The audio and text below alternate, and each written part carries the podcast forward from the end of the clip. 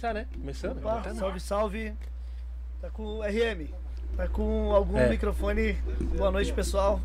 Oi, teste som, Rosemc na área. Aê, vem aí, RM. Aê, RM. Muito obrigado. Bora. Aê. Salve, salve, boa noite. Começando mais um Gringos Podcast. Hoje, segunda-feira. Boa noite, DJ Eric J. Boa noite, Ney. É, Boa noite, RM. Boa noite, Minduim. Hoje o RM tá de hold. Boa noite, RM. Tô, tô bico seco hoje. tô- Não sei nem se tá bom o volume. tô sem- Lembrando. Boa Oi. noite. Deixa eu tirar minha máscara. Pode? É, necessário. Pode falar, Eric. Seja à vontade. Acho que.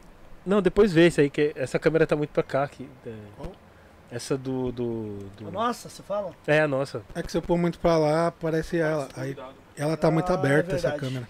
Ah, sim. Não, tranquilo. Tranquilo. O Ney pode vir mais pra cá, se o Ney quiser. Acho que isso é uma forma. um é um- você, cá. eu já não ir, tenho luz em mim, entendeu? Aí, ó. É. Acredito que seja uma fórmula de, de um boicote. Quanto mais distante, o cara foi Quanto lá mais no distante, fundo. aí. Boicote by Eric J. Daqui a pouco eu não Brasil. preciso vir mais. Porque aí. Faz da sua casa, né? É, faço da minha Faz casa. um, uma Não, agora, agora tá mais centralizado. O Ney Parece, É que o Ney tava muito pra lá. parece o Eric no quadradinho lá É. na casa dele. É, Uma live pequena, a cara pequena. Boa noite, Igor. Boa noite, Eric. Oxi, de novo, Boa noite, Igor. Boa noite, Igor. Muito boa noite a todos aí. Boa noite, DJ Eric J. Yeah. Muito boa noite, Ney, presidente, DJ Ok. RM, Hoje ele, diretor-geral. hoje ele estará na produção e na direção, hein? Olha aí, olha aí. Ó. Rapaz. Um homem É, importante. é a meritocracia, né? a gente acredita na. A gente né? acredita na. Brincadeira, eu não acredito nessa porra, não. Tô zoando. Hoje é dia 22 de novembro. O programa é o 79, não é isso? É, de 70. e- Não, sete, oitavo. O oitavo? Não é 7. É 80 já. Falei, mano. É o. 78. Não, 70. É o, é o octagonal, eu não lembro, não sei agora. Não, sete, é o, sete, o 78. É 80. Não, hoje é Não, 80, 80. já. 80. Caracas, Hã? 80 já, mano. Hoje é o octagésimo. Octagésimo. Octagésimo programa. Octagésimo. Caracas, velho. Caralho, a gente tá na reta. Olha, tá É, chegando ó. no 100, hein? Malandro, falta 20 pra 100, hein, Ney? É, Tá 20 chegando. pro 100. Prepara. Hoje é 22 de novembro, segunda-feira, 19 e 19 da noite. E vamos que vamos, que depois de nós é nós de novo. Boa. Vocês que estão aí, já se inscrevam no canal se ainda não forem inscritos. Tem um canal de cortes também que o Scooby tá apavorando nos cortes. Agradecer o Fabinho também que faz as nossas artes. Salve, certo, Fabinho. É isso. E os nossos, parce- Nossos parceiros, Manos Caps. Tá na hora de mandar os novos modelos Opa, de bonés. Edifier. Tá na hora de mandar mais fone pra gente. É, aquela caixa grande. Tá na promoção do. do do, do- Black Friday. do Black Friday, que o Everton me manda direto. Obrigado, R, Rap Nacional, Rap na rede. Rap na rede, RS, né? Rap, RS, rap, rap original é Rap. Original. É isso. Esses são nossos parceiros de sempre. Baco. É, é, você que está precisando de equipamentos para DJ, é, quiser se tornar um DJ também, tem Baco Soluções para DJs. É, você precisar de equipamento, do que você precisar, Acessório, time code, acessórios, o que agulha. você precisar. É, Pode chamar o Baco. pode chamar o. Baco e que lá os produtos são de qualidade. E Lembrando que se você falar que você viu o podcast, Vai ter um desconto. tem aquele desconto esperto. 83% de desconto. Tô louco. Daqui os dias que vão ligar, vai falar só manda. É, Pode mandar que. Não, ele ainda paga o frete pra você. Precisa- Fala- Falando nisso, eu tô falando de time code. Baco! Time code pros irmãos, né? Muito obrigado. Ao vivo. É, falando te- nisso, tem o DJ Buiu também, Arame Arame Records. Records. Muito obrigado aí pelo, pelo, pelo apoio, né? Isso. Entendeu? Buiu- e Buiu- um abraço a todos os ouvintes assíduos inscritos no, no, no, No no podcast. podcast. Se você quiser se tornar um também, é só ir no apoia.c barra gringos podcast. A opção que você escolher lá tá da hora. Temos o Pix também na RM. Se quiser fortalecer o projeto aí, pode mandar também. E se você quiser mandar pergunta hoje para nossa ilustre convidada, também pode estar enviando as perguntas que o diretor Igor e produtor é, de DRM estarão selecionando três, certo? Se você mandar um, pod- um mandar um podcast, se mandar um super chat, já já já pula a fila, né? É. Mas já já Lembrando que as-. Já pode mandar as perguntas, óbvio. Sim. Lembrando que as, é, Sua pergunta só vai ser lida com certeza se você Sim. mandar um, um, um superchat, né? É, Sim, sim, super... Eu fico até constrangido em falar isso. Não, Porque não. depois de falarem daquilo de mim, eu fico. Eu fico. Então, então pode deixar que eu, eu falo. fico, eu fico- é, é, é- puta, eu fico vendo as lives, o, o Ney, dos caras lá, 200, pra falar uma pergunta, 200 pau, 300. A gente não pede nada aqui, anyway. É, O Ah, Superchat, ele corta a fila, você mandou o Superchat independente do momento da É conversa. tipo, é tipo um senhor de idade É, na, na, é na- na feira do, do, do- É, é o preferencial. na fila do banco. É, é o, é, o, é o banco preferencial do metrô. Sim. Entrou o Superchat, a gente lê É tipo aquela carteirada quando você é artista pra entrar nas festas. Exatamente. pegar fila. Quer VIP. Então, é isso. pô. Fala, que, fala que conhece o Eric J que entra na faixa. Opa. Opa! Muito obrigado a todos. É, é, mais um programa de oi- número 80. Cara, 80 já, Ney. Parece que foi ontem que a gente começou no Harry. Verdade, né? Muito rápido passa. Caramba, várias liç- 80 lições já tivemos aqui pra vida. Tá ligado? Dá pra gente escrever um livro fácil já. Fácil, hein? Melhores momentos. Tem que. Quando a gente entrar de férias no final do ano, põe só os melhores momentos, assim. Isso. É. E pra, Boa. e pra abrilhantar esse programa de 80, né? Obviamente que, que foi tudo certo, na linha certa. Boa. Estamos com ela aqui, Pioneira também, né? Master Golden. Vai lançar um disco aí, tá vindo pesadíssimo. Exato. Produção do, Eli, do Eli. é O Eli do, falou. do, Ra, do, do Rafa, eu ia falar. Do Rafa. do Hélio. Do Hélio, o Hélio Branco. Branco. Hélio Branco, É. Hélio Branco. Ficou é com bom. ciúmes. Aí já dá um corte, né? Hélio Branco, né? Hélio também é um puta produtor. Pioneira Master Golden. Master Golden. DJ Nut citou ela como me- é, 80% do, dos nossos convidados citaram a importância dela para a Sim, cultura hip hop. Rose MC, boa noite. Boa noite. Boa noite, boa noite a todos aí que estão conectados com gringos. É, eu estou muito feliz hoje de estar aqui falando com vocês, que a gente tem uma relação de amizade, de Sim, respeito sim. muito grande. E assim, né? É legal que uma hora a gente é fã, outra hora a gente. Uma hora a gente tá do lado de cá, outra hora a gente tá do lado de Verdade. lá. Então eu sempre acompanhei a, cadeira- a carreira do Eric. Você é louco. Fico muito feliz de quantas vezes ele levou o nome do Brasil aí para para todos os Sim. lugares. Então é uma honra mesmo Pô. estar aqui com você mais uma vez. E com o Ney, não tem o que falar. Nós fizemos aqui a, o lançamento na tarde de autógrafos do SP Hip Hop Nossa, All Stars. foi demais E logo mais aí vamos estar combinando no meu álbum aí pra gente estar Opa! fazendo também. Yeah. Faço questão de fazer aqui, já tô fechando. Com certeza, vamos da- fazer. Pra fazer aqui na Gringos o lançamento desse álbum. Vamos fazer com certeza. Nossa, Obrigado. que honra. Honradíssima. Obrigado pela vinda. Falando nisso, tem presentinhos pra você, É tá? mesmo? Aqui a gente tem uns, patro... uns amigos, na patrocinador não, amigos É, apoiadores que mandam lembrancinhas pros nossos Ah, convidados. Olha! Groove, Ei! brigadeiros artesanais aí, obrigado. Quem quiser fazer uma festa, né? Sim, sim. Final, final de ano tá chegando. Contrate o Groove, Brigadeiros Artesanais, que não vai se arrepender. E ele entrega, viu, pessoal? Ó, é Eba, vou experimentar. Mano, eu fiquei com mal vontade de que veio DMN aqui. Aí eu fiquei olhando, eu falei, pô, será que vai ter no meu dia? Tá, né? Quase que eu parei o Eli a hora que ele passou ali na Vila Matilde pra pegar o dele, mas aí ele ganhou o meu também, viu? E tem o Airbase também, quem quiser fazer uma caneca personalizada também. Olha. É só chamar o Airbase, que o Airbase também tá com a gente aí desde Ah, o início. Que lindo, A- obrigada. Além de Não, ser master, aqui, ainda, faz, ver. ainda faz uma, as canecas personalizadas aí. Personalizada. Olha que lindo. Muito obrigado, Rose, Airbase. você já pode tomar aquele café. Oh, aquele drink, por que não? Olha, eu tenho minha caneca do podcast Ah, agora. tô malandra, mano, tô malandra agora. Deixa a caixinha aqui. Boa, boa. Muito obrigado aí a todos os apoiadores. Tá, lembrando que, Obrigado, obrigado mesmo pelos presentes aí. lembrando que pode mandar suas perguntas a hora que vocês quiserem, já pode começar a mandar as perguntas, tá? Legal. Rose, conta pra gente, antes da gente falar que tem muita coisa pra falar hoje, conta pra gente é, quando começou a sua vida na, na, na, na cultura hip hop, se, qual foi prim- o que, que você viu primeiro, o MC, a dança, o grafite ou o DJ? Ali bem no início da sua carreira, como é que foi o seu contato com a música, com o hip hop, com a nossa cultura, né? Então, na verdade, eu moro ali na Vila Matilde, sempre morei Sempre ali. morou lá.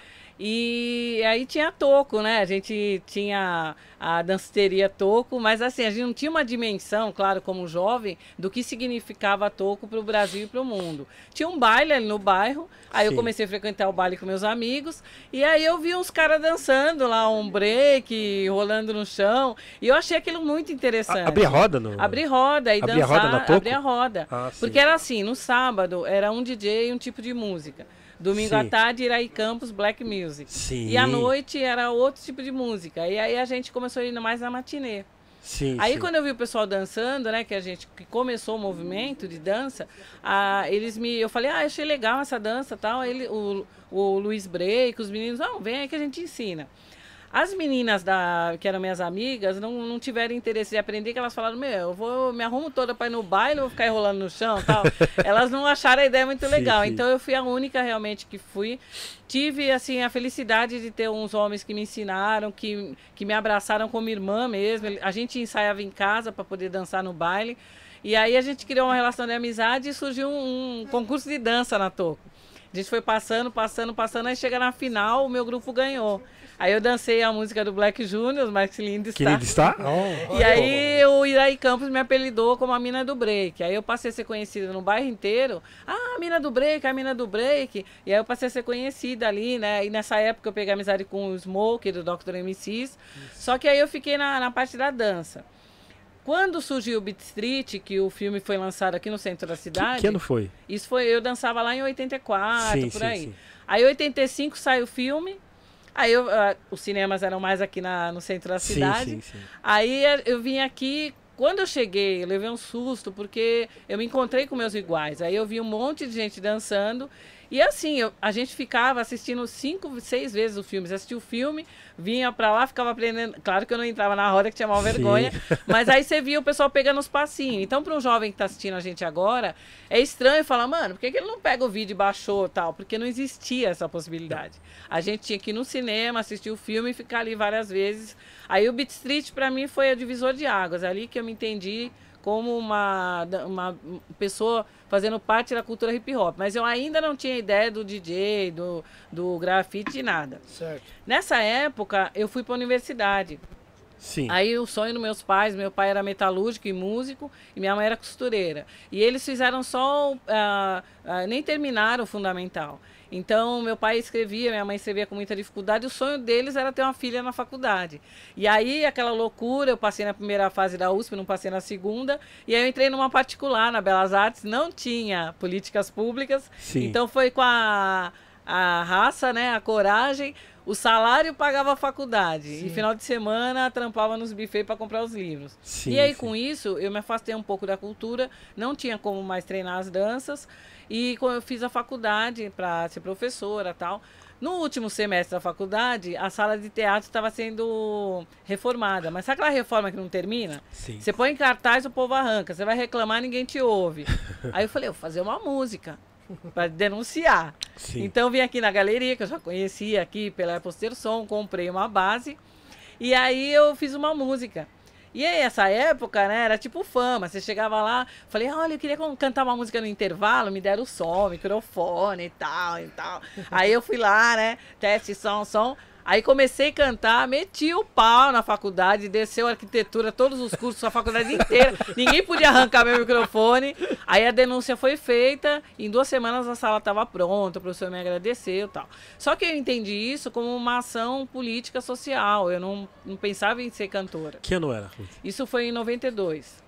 Aí, quando eu me formei, aí encontrei um Smoke lá no bairro. Eu falei, ô, mano, você tem um grupo, Dr. MC. Ah, mano, eu fiz uma música. Aí cantei pra ele lá minha música. Ele falou, "Rô, você tem mó levada, mano.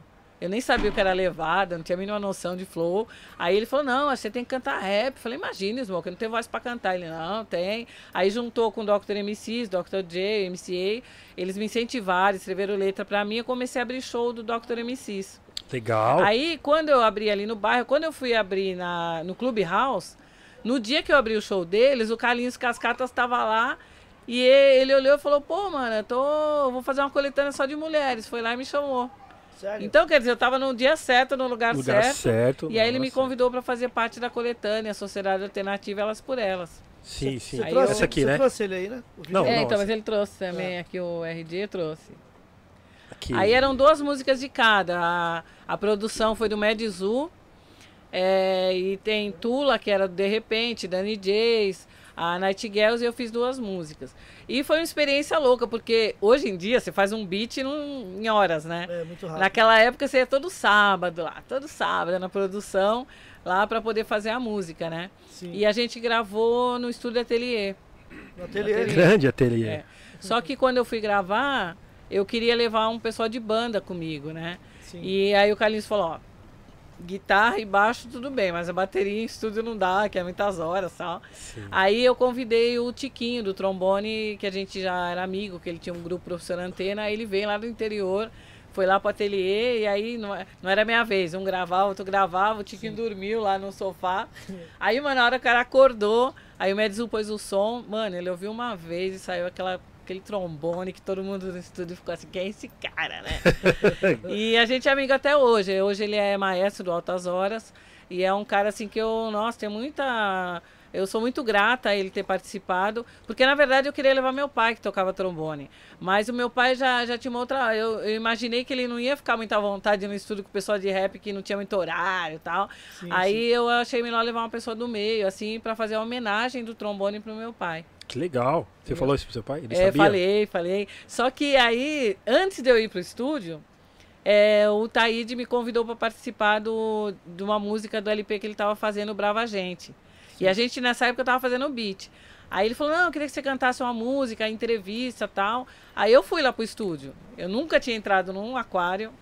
Eu entro no estúdio do Cuca, monstro, com o Taíde e DJ U me dirigindo. Aí é, É foi. responsa, hein? É. Não, né, não eu nem. Hoje, acho que hoje ainda tremeria se eu tivesse que passar por isso. Mas assim, foi muito legal que eles entenderam que eu tava começando e eu faço tipo uma entrevistadora. Aí eu faço uma entrevista com ela, a música chama A Entrevista. Então esse foi meu primeiro registro fonográfico. Aí quando eu fui para ateliê eu já sabia mais ou menos, pelo menos como mexer no aquário, né? Nossa, que da hora. Nossa, então aconteceu rápido assim as coisas. É, então, foi é, que eu fiz o protesto num semestre, Sim. em 92. Aí eu passo a, pro Elemento MC, comecei na São Bento, aí o Smoke me trouxe na São Bento, ele é meu padrinho. Sim, sim. Ele é um cara que, que me colocou realmente na. Aí eu passei. Aí que eu vi o grafite, o DJ, que eu fui entender toda a Sim. cultura, né? Nisso você já tinha se formado ou não? Eu me formei e voltei para cultura de rua. Então, sim, sim. em 92, quando eu me formo, eu inicio na cultura de rua e na cultura acadêmica ao mesmo tempo. Ah, Eu, legal. co- que eu comecei a dar aula antes, em 88. Sim, sim, sim. Mas aí quando eu me formei, aí eu já comecei a levar o hip hop para as escolas lá no início, né? Que ninguém queria nem. Se hoje a gente chega numa escola, tem gente que ainda estranha a cultura hip hop. Tenta imaginar quando eu iniciei que eu não era, eu não era ainda é, concursada, eu era contratada. Então eu tive que brigar com um professor, com um coordenador, até com alguns alunos. E aí no início da carreira eu estava numa escola, é, o Fragoso, ali na cidade patriarca. Aí um aluno meu falou: "Ah, mano, tem um DJ lá, que é meu primo, tal, você não quer trazer ele para tocar na festa junina? Falei: oh, legal, vamos trazer o hip hop. Quem era o DJ? O Slick. Era o Slick. Slick. Aí o Slick foi tocar na festa junina. E aí eu levei MRN, FNR, levei um monte de gente para cantar.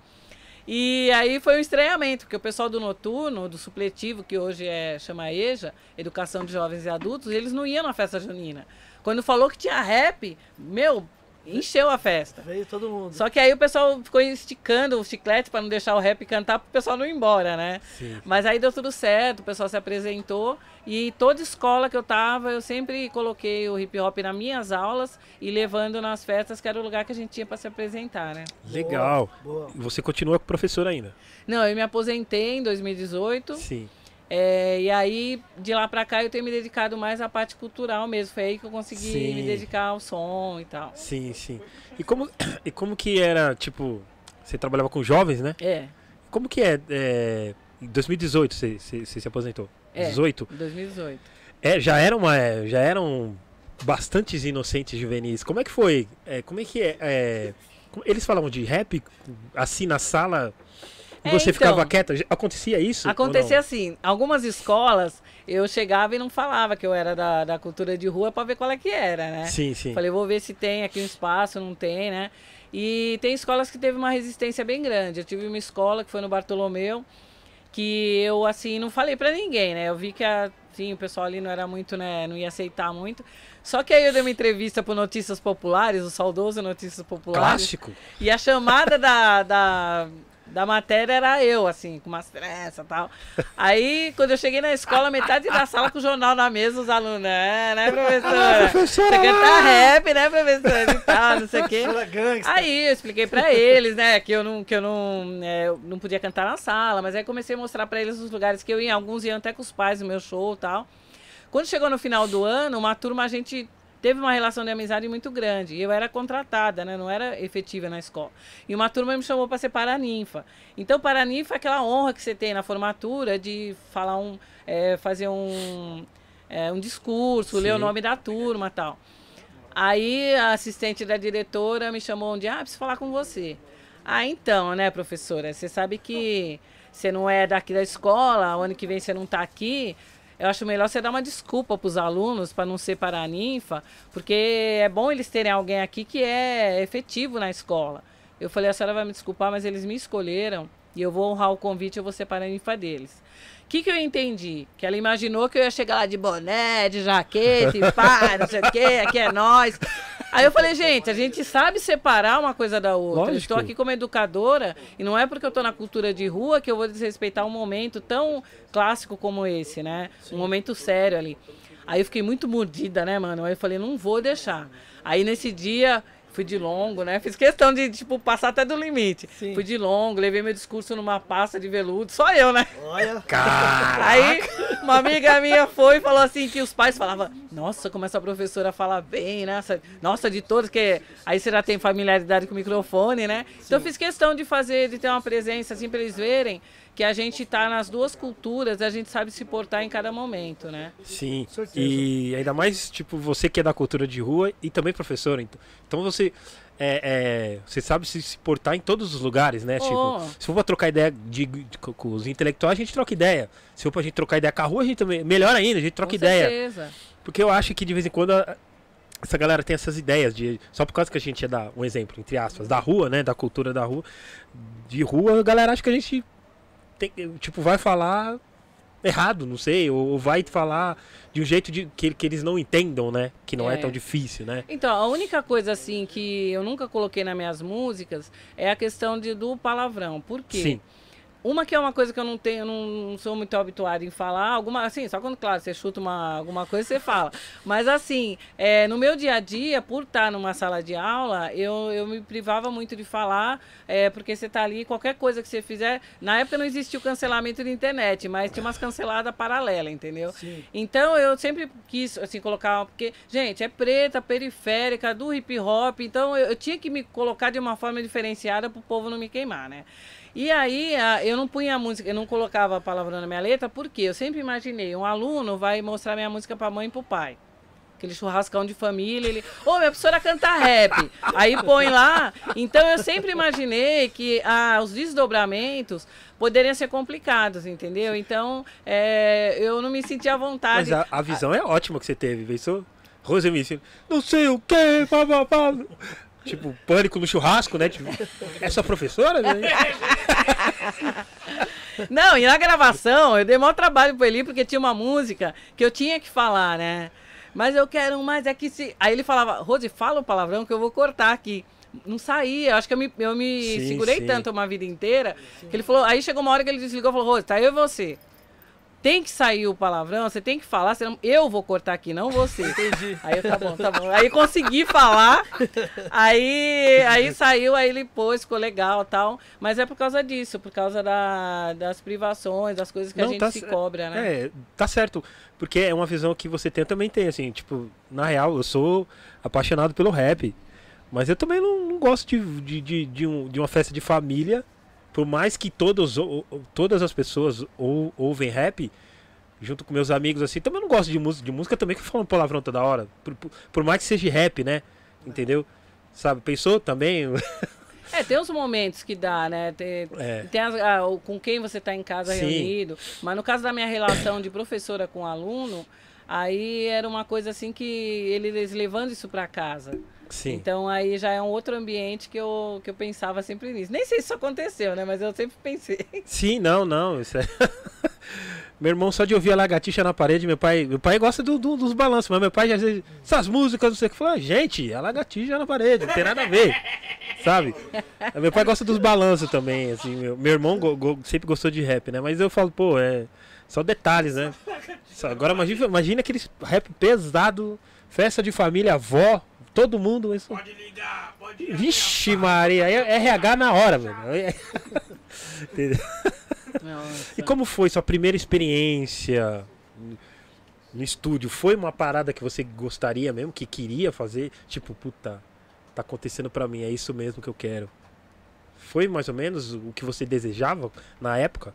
Então, a- hoje a gente tem uma liberdade muito grande de, de escolher o que você quer. Sim. Na época a gente tinha a questão das gravadoras, né? Ah, é, né? Então, a- quando a gente eh, estava num, num trabalho com uma gravadora, o direcionamento era feito pela gravadora, ou pelo dono da gravadora, ou pelo produtor artístico e musical.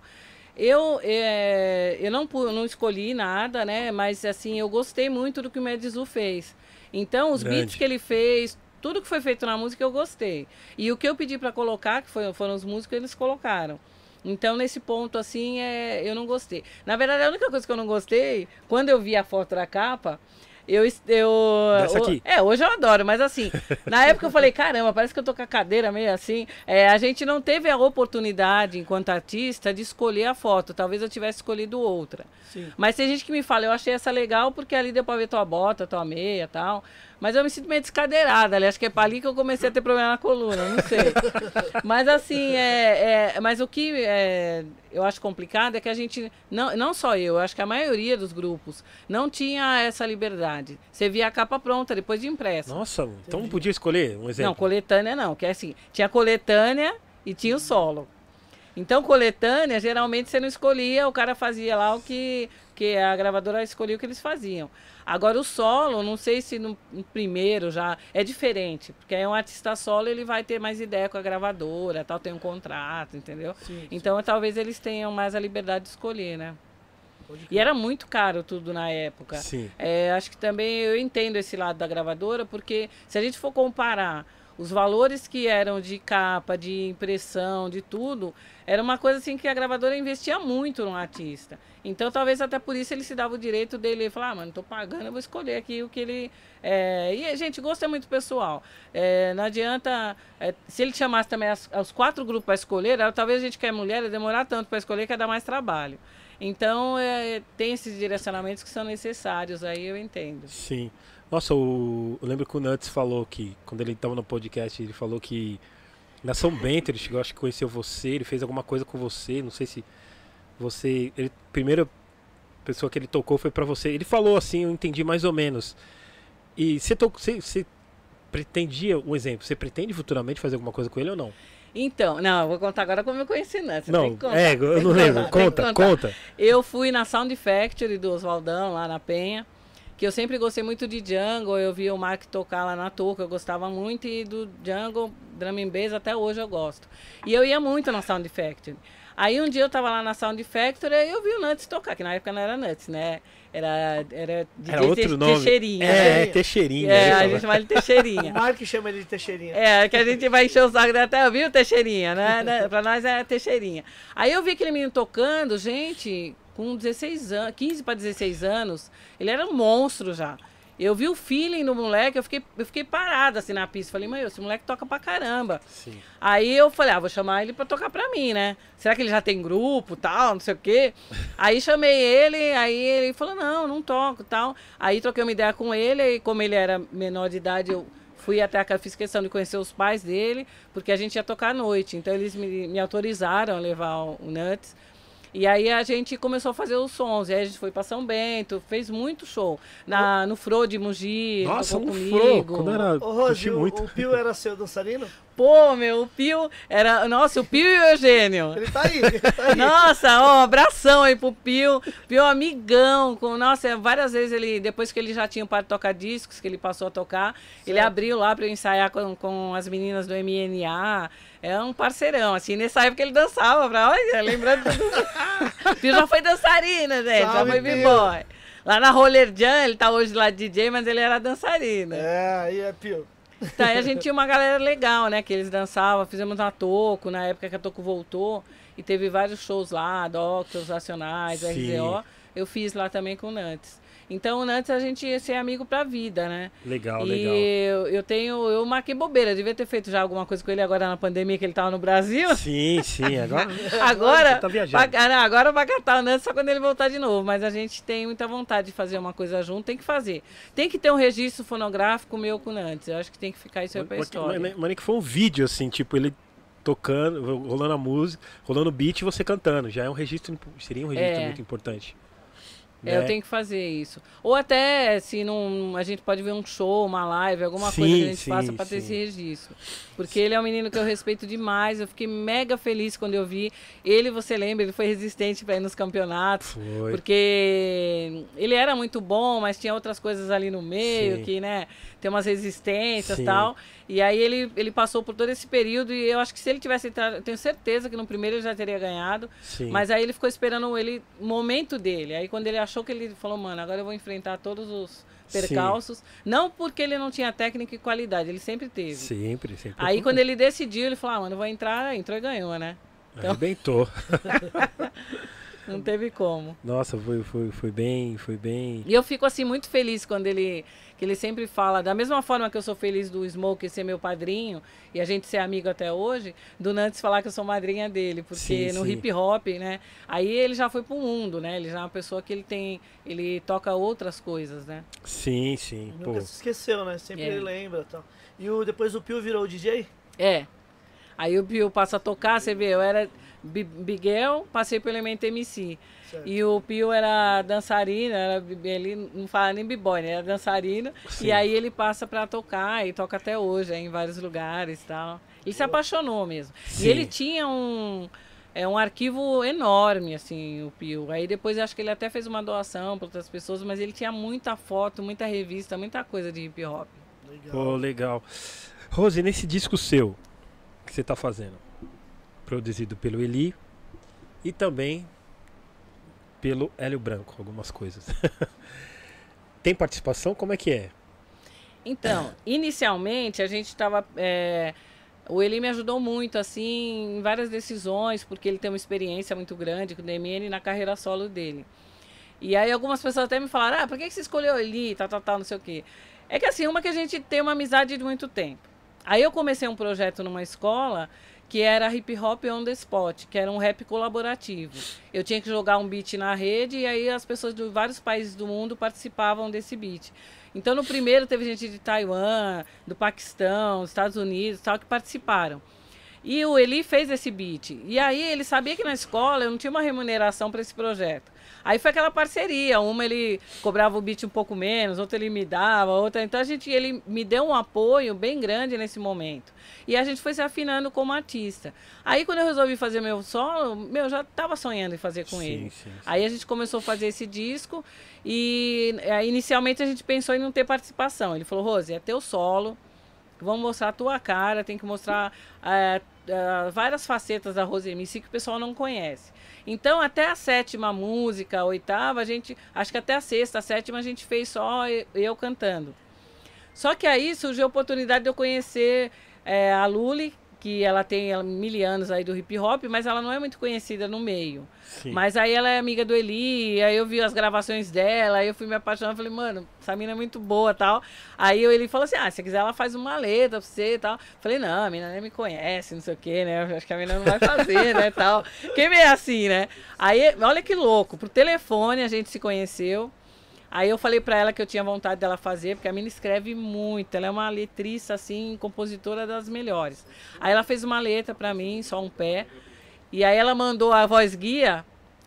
É assim, tem gente no rap, que nossos, muitos amigos nossos que falam, eu só, só canto o que eu escrevo.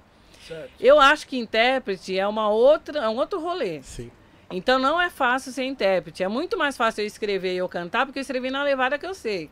Agora, você pegar uma letra de outra pessoa e interpretar, é, é, é, é mais difícil. Então é diferente. Então eu não tenho problema de cantar a música de outra pessoa. Passar o sentimento, né? É, passar o sentimento, passar o que a pessoa quis te- letra. É, É difícil difícil. E aí ela escreveu essa letra pra mim. Mas quando eu vi a levada dela, eu falei, mano, a mina me ferrou, mano. Como que eu vou cantar desse jeito, né? Aí eu ensaiei bastante pra, e pra dominar a levada do que ela esperava de mim. Sim. E aí consegui gravar. E aí ela gravou, eu gravei essa, que aí no refrão ela entra, e depois acabei convidando ela pra gente fazer uma outra junta. Nesse inteirinho, o 13 começou a colar no estúdio. 13. E eu conheci o 13 muito assim de longe, né? O cara canta pra caramba, fechou com um monte de gente. E aí nessa também da gente trocar ideia ali, que um tava saindo do estúdio e não tava chegando. Aí eu, pô, 13, a gente podia fazer uma música junto. Aí fizemos uma que vai sair, eu, a Lula e o 13. Aí o negócio ficou louco, meu. Porque aí a gente ficou assim, dividiu, né, as partes. Sim, então a sim. gente tá de igual para igual, cada um canta a sua parte. E vai ficar bem legal. Então as duas pessoas que participam é a Luli e, o 13. Fernando Ah, o 13. O 13 cantou com X, né? É, ele Esse- cantou muito ah, tempo ele é com o X, monstrão, ele mano. tem uma experiência assim grande de estudo, ele tem um disco, já tem um solo. Sim, então ele é um cara assim muito experiente e muito nossa, ele tem um talento assim incrível. Então quantas faixas vem? Umas 10? Então, nós é, são 12. Nós fizemos, eu fiz 10 com Eli e aí a gente acabou fazendo é, uma com o Hélio, que o Hélio ele, ele tem uma, ele tem um lado de breakbeat que é muito bom. Então, Sim. eu queria fazer uma música pra b-boy, uma música assim pra tocar na São Bento, porque eu ainda quero quebrar esse negócio da São Bento só tocar música internacional, porque eu fico mordida com esse negócio, entendeu? É. Até hoje, né? Eu frequento lá, todo mundo me conhece, sabe que eu sou cria da São Bento, mas a, gente sabe que teve problemas no passado e eles tocam, tocam um pouco rap nacional. Bem pouco. E aí eu fiz uma, um breakbeat que eles vão ter que tocar porque o bagulho é pra b-boy e pra big girl. E o Hélio fez o beat e ficou muito louca. Aí eu vou. E o 13 acabou fazendo o refrão. O refrão é bem cantado, assim, que o pessoal Sim, vai sim. gostar bastante. Tá, é, tá sendo o resultado que você esperava? Esse disco? Total. Ah, e tem uma música que eu fiz que assim, eu toquei é, 10 anos na bateria da, da Nenê de Vila Matilde. Pode eu crer. tocava gogô na bateria, né? De 2000 até 2009, 2010 eu toquei lá. Eu só parei de tocar porque eu fiz uma cirurgia na coluna e o agogô ele tem quatro sinos, é muito pesado. Então, Sim. a gente fica muitas horas ensaiando, então pela minha saúde eu parei de tocar, chorei pra caramba, porque é difícil você estar numa ta- bateria e você sair. E aí eu, eu falei, pô, ele tinha uma vontade de fazer um samba rap aí, né, tal. Que eu tinha feito um lá atrás com o Deco, mas eu nunca divulguei porque era um projeto que nós fomos pra França, tal. Então era uma coisa mais voltada para esse público. Aí ele abraçou a ideia e fez. Aí ele fez um, meu, ele, ele, ele toca todos os instrumentos lá naquele teclado. Não Sim, é que sim. consegue, né? E aí ele foi tocando, aí eu, eu toquei o agogô e aí eu fiz um samba rap. Então Legal. essa é uma música diferente do, do disco que vai sair também. Ah, legal.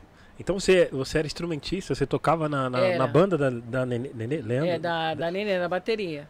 Quanto tempo você? Que fiquei 10 anos lá. Sim. Aí em 2000 eles é, decidiram fazer uma ala só de mulheres tocando a gogô. Que legal, aí eu velho. fui convidada a aprender a tocar e aí eu saí aquele ano e continuei. Que legal. Conheci seu Nenê, tive a felicidade de conhecer seu Nenê, o Betinho. É que hoje a Nenê está passando por uma situação bem delicada, difícil.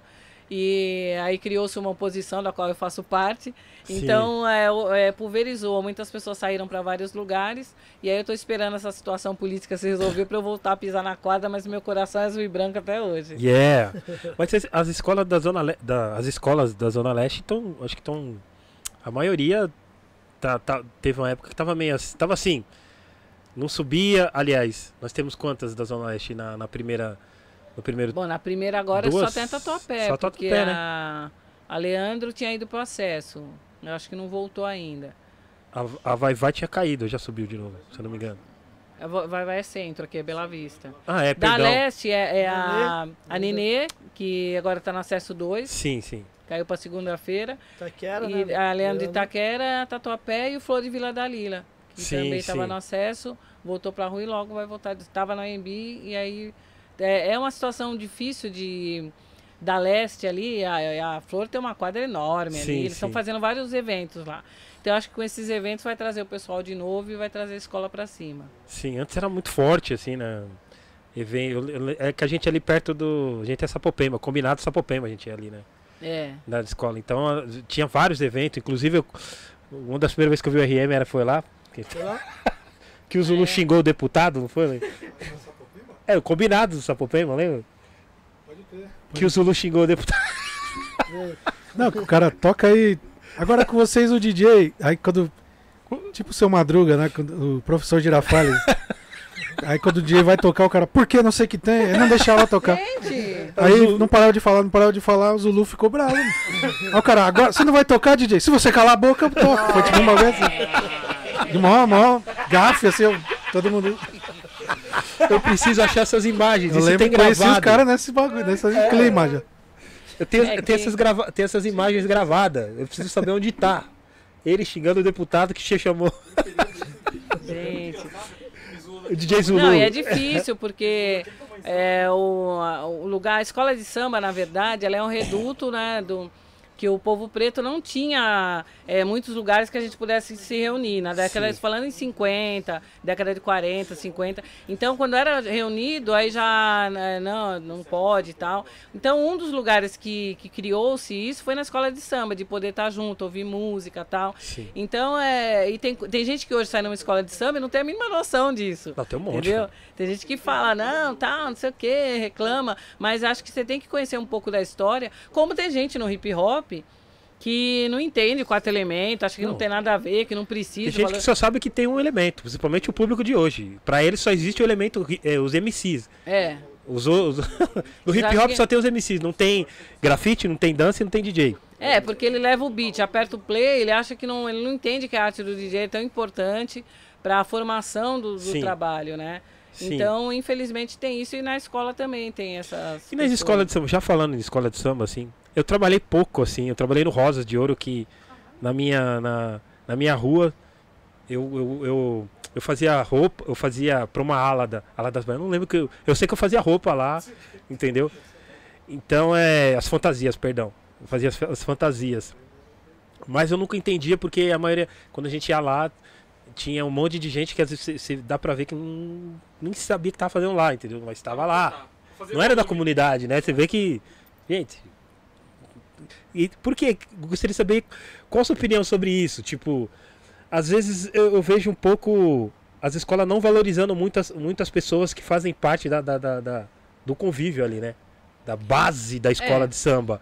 Aí vem os estrelas, né? É, porque a estrela vai brilhantar a escola, não sei aonde, na minha opinião, é brilhanta, mas sempre tem a carteirada, né? É, Parece. tem.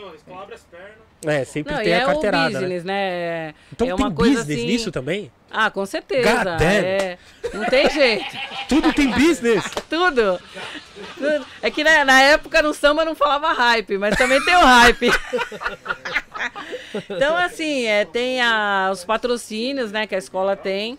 E nesses patrocínios são trocadas ali a, alguns lugares na escola, lugares de destaque. Então as pessoas compram mesmo os lugares É mesmo? tá. É, e eu, eu vivi experiências na bateria que era complicado. A gente ensaiava muito, a gente era muito cobrado de nos ensaios ninguém faltar. E todos os anos que eu saí, no dia do desfile, aparecia alguém assim, que eu nunca vi, ali do meu lado. Mano, não tô conhecendo. Fosse hoje, eu não ia conhecer porque tava de máscara, mas na época não tinha máscara, né? Todo ano, entendeu? Todo ano tem alguém que. E assim, aí eu penso, por que, que a pessoa não sai numa ala lá, sai assim? Não, não quer sair na bateria, mano. Porque é, é complicado, porque se você atravessar a bateria, você acaba com o desfile da escola de samba inteira. Mas aí a pessoa quer sair na bateria. Puta, E aí dá uma. Eu, eu, eu pensava, mano, vai ter o break, essa pessoa não tá sabendo, sabe? Então, assim, é- era uma preocupação muito grande, porque todo ano aparecia um fulano ali ou uma fulana que não tava no, no rolê. Aparecer isso em ala é normal, porque a gente sabe que tem pessoas Sim. assim. Eu, eu fiquei sabendo disso depois de uns anos, que tem pessoas que compram um pacote, ela fica naquele hotel lá do AMB, Sim. Aí tem umas pessoas de uma escola que ficam lá cantando samba com ela o dia inteiro. Aí ela sobe, põe a fantasia, a pessoa leva ela e põe lá na, na, na ala. Então ela não foi no ensaio. Não fez nada. Tipo. Ela não- e, e muitas pessoas que não são brasileiras, elas compram esse pacote, elas vêm, ficam no hotel, desfilam, já é um pacote incluído tudo. É o entretenimento, é o dia que a pessoa passar lá, ser trocado, preparado e ser colocado no meio da, da escola. Então tem isso é um negócio que existe nas escolas de samba. Sim, tipo assim, se for pra. eu- na minha opinião, se fosse pra pôr, beleza. Você quer ir. Vai sair numa ala que. Enfim, aquela ala ali só vai dublar mesmo. acabou. Mas agora, pô, na, na, na, na bateria, na percussão. Não, na bateria é complicado. Eu acho que toda. Olha, é, Deus, é eu porque a gente que é da música, né? Então eu o tô puxando a carnaval, sardinha velho. pro meu lado. É, mano, em qualquer ala, a pessoa põe num carro lá, a pessoa sai lá no carro. Uma coisa você tal. vai dublar mesmo. Agora é, agora, meu, põe na bateria, mano, não dá. Mas é que a pessoa quer mostrar, é o tal do hype que é, ah, tô na bateria aqui, ó, Mas, ei, tô mas na você pode bateria. comprometer. Quantos, compromete. quantos integrantes é na, na bateria? A Assim, da na- Nenê, na época que eu saí, era 250 pessoas. Meu Deus, você assim. pode comprometer, tipo, na, na, na nota lá. Mano, você vai sair. Mano, isola isso aí, tira. Multa o bagulho dele lá. É. Se sair, sair fora do tempo, você vai. Você vai arcar. Não, tinha que, ter, tinha que ter um responsável e falar, ó, mano, não pode isso aqui. Você não ensaiou. Vai pagar dobrado. Você vai. Você é louco? Vai pagar Se, se chimbar, saiu fora aí, meu amigo. Você. Não, eu fico Mas- imaginando a agonia. é. Não, eu, eu tô falando Mas, que. a- mas também tem um pessoal que saía no indulto do carnaval, né? Então eram pessoas que eram conhecidas da Nenê, que eram da Nenê, que estavam guardadas, e aí tinha o indulto, eles pediam, ele falava, mano, eu não quero sair no dia dos pais, não quero sair no Natal, no Novo, eu quero sair no carnaval. Aí tinha alguma negociação lá que essas pessoas, elas vinham, a gente já sabia. Então, aí é diferente, o cara é batuqueiro, o cara sabe, aliás, eles eram, tinha uns que eram mestres, né? Mas vinha para esse rolê, mas já eram, é, é diferente, que a pessoa é da música. Então a pessoa vem e toca, né? Até nem precisava tocar se não quisesse. Mas a- o que eu acho legal é que tem a ala das comunidades. Então toda escola de samba ela tem uma ala que a pessoa que é da, da, da região, que não tem condições financeiras de comprar fantasia, Sim. ou até se não quer comprar fantasia, ela vem todo ensaio, ela assina um livro tipo chamada ali, e no final ela tem a fantasia. Então, pelo menos isso as escolas ainda têm. Legal, é legal. Isso é legal. É, isso eu, eu, eu- eu, na época eu fiquei sabendo que, que tinha, mas eu é que eu via muita gente sem ritmo ali, umas coisas que não tinha nada a ver. São Ah, essas, então, que eu te céu. falei, que chegam no, Começa a suar frio. nos Porque eu ve- 45 do segundo. Já chega Tipo, pra, cara pra chegou nos titular. 45 e quer andar na janela. Tipo, eu, eu falo, mano, mas isso aí. Mas se você falou que tinha um exemplo na, na, na ala da, da bateria da. rap- Mano, é muito comprometedor, querendo ou não. Porque ali é o coração É. da parada, assim. É. Se- E a gente que, é, que tem o amor da escola, que a gente tem a seriedade, a gente ficava agoniado, mas você vai falar o quê, né? Você Não não, tem o que fazer, não né? tem o que fazer, né? Você tem que ficar ali no teu lugar e fazer a tua parte. Torcer pra pessoa não. Que torcer- na hora do, do- que ele perceber que é o, o break, ele fica ali, não toca, ele só segura ali, aí não, não atrapalha ninguém e Fica tudo bem. E que a Globo não esteja com a coisa bem ali que a pessoa, ué, não vai tocar. Mano do céu. não, é, quando- Agora eu tenho certeza que nos desfiles vocês vão começar a reparar, ficar olhando lá. Deixa eu ver quem tá só fingindo. Não, eu tá já. tocando. Não, eu já. Normal, a gente já percebi agora, toda vez que eu ver, eu vou, vou reparar. Eu já reparava, sempre gostei da bateria, agora eu vou. Mano, porque pra mim não tinha essas coisas na bateria. Eu tô, tô, tô sendo sincero que eu nem, nem imaginava, assim. Porque é muito, é muito ensaio, entendeu? É muito não, e ensaio. assim, a, e agora eu, eu, eu parei realmente por conta de, de não dar.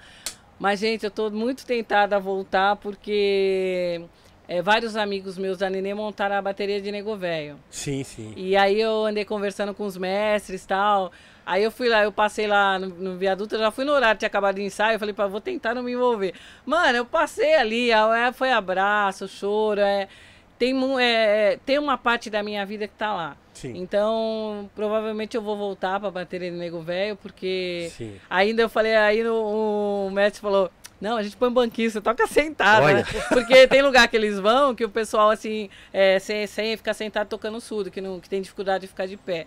Aí provavelmente eu vou voltar, porque é, eu vejo Tá os vídeos sangue, dos tá caras, eu choro, aí eu não, eu vou voltar. Mas bate aquela, aquela emoção, o imã, assim, um exemplo, você só passando por perto, só ouvindo, assim, bate aquela emoção, assim. Nossa, é emoção total. Porque é um ritmo que, te, que mexe com a gente. E quando você faz parte do lado de dentro, aí é difícil você estar fora. Porque é, até uma vez eu fui no Vai Vai no ensaio, mas eu fui lá só assistir. Que é a minha amiga Daniela, Sim. ela é passista lá. Aí eu tava lá no ensaio, tocou o apito. Aí o amigo meu falou: tá adestrada? Não, o bagulho, Porque você fica 10 anos, quando toca a pizza, você tem que ir pro lugar, ou você tem que fazer alguma coisa e tal. E o mestre, quando ele toca a pizza, já sabe que é alguma coisa que ele vai passar. Aí foi muito engraçado, porque eu tava no Vai Vai, que não é a minha escola é, que eu, onde eu tocava, mas tocou a pizza. É, é, você não percebe, assim, você. Aí, a aí meu amigo falou, é, é o instinto, o instinto. Não, instinto, total. Imagina você que tava no coração da parada, hum, qualquer E é muito já... legal ver outras baterias, porque cada uma tem um estilo totalmente diferente. Sim, sim. Tem um estilo diferente de tocar.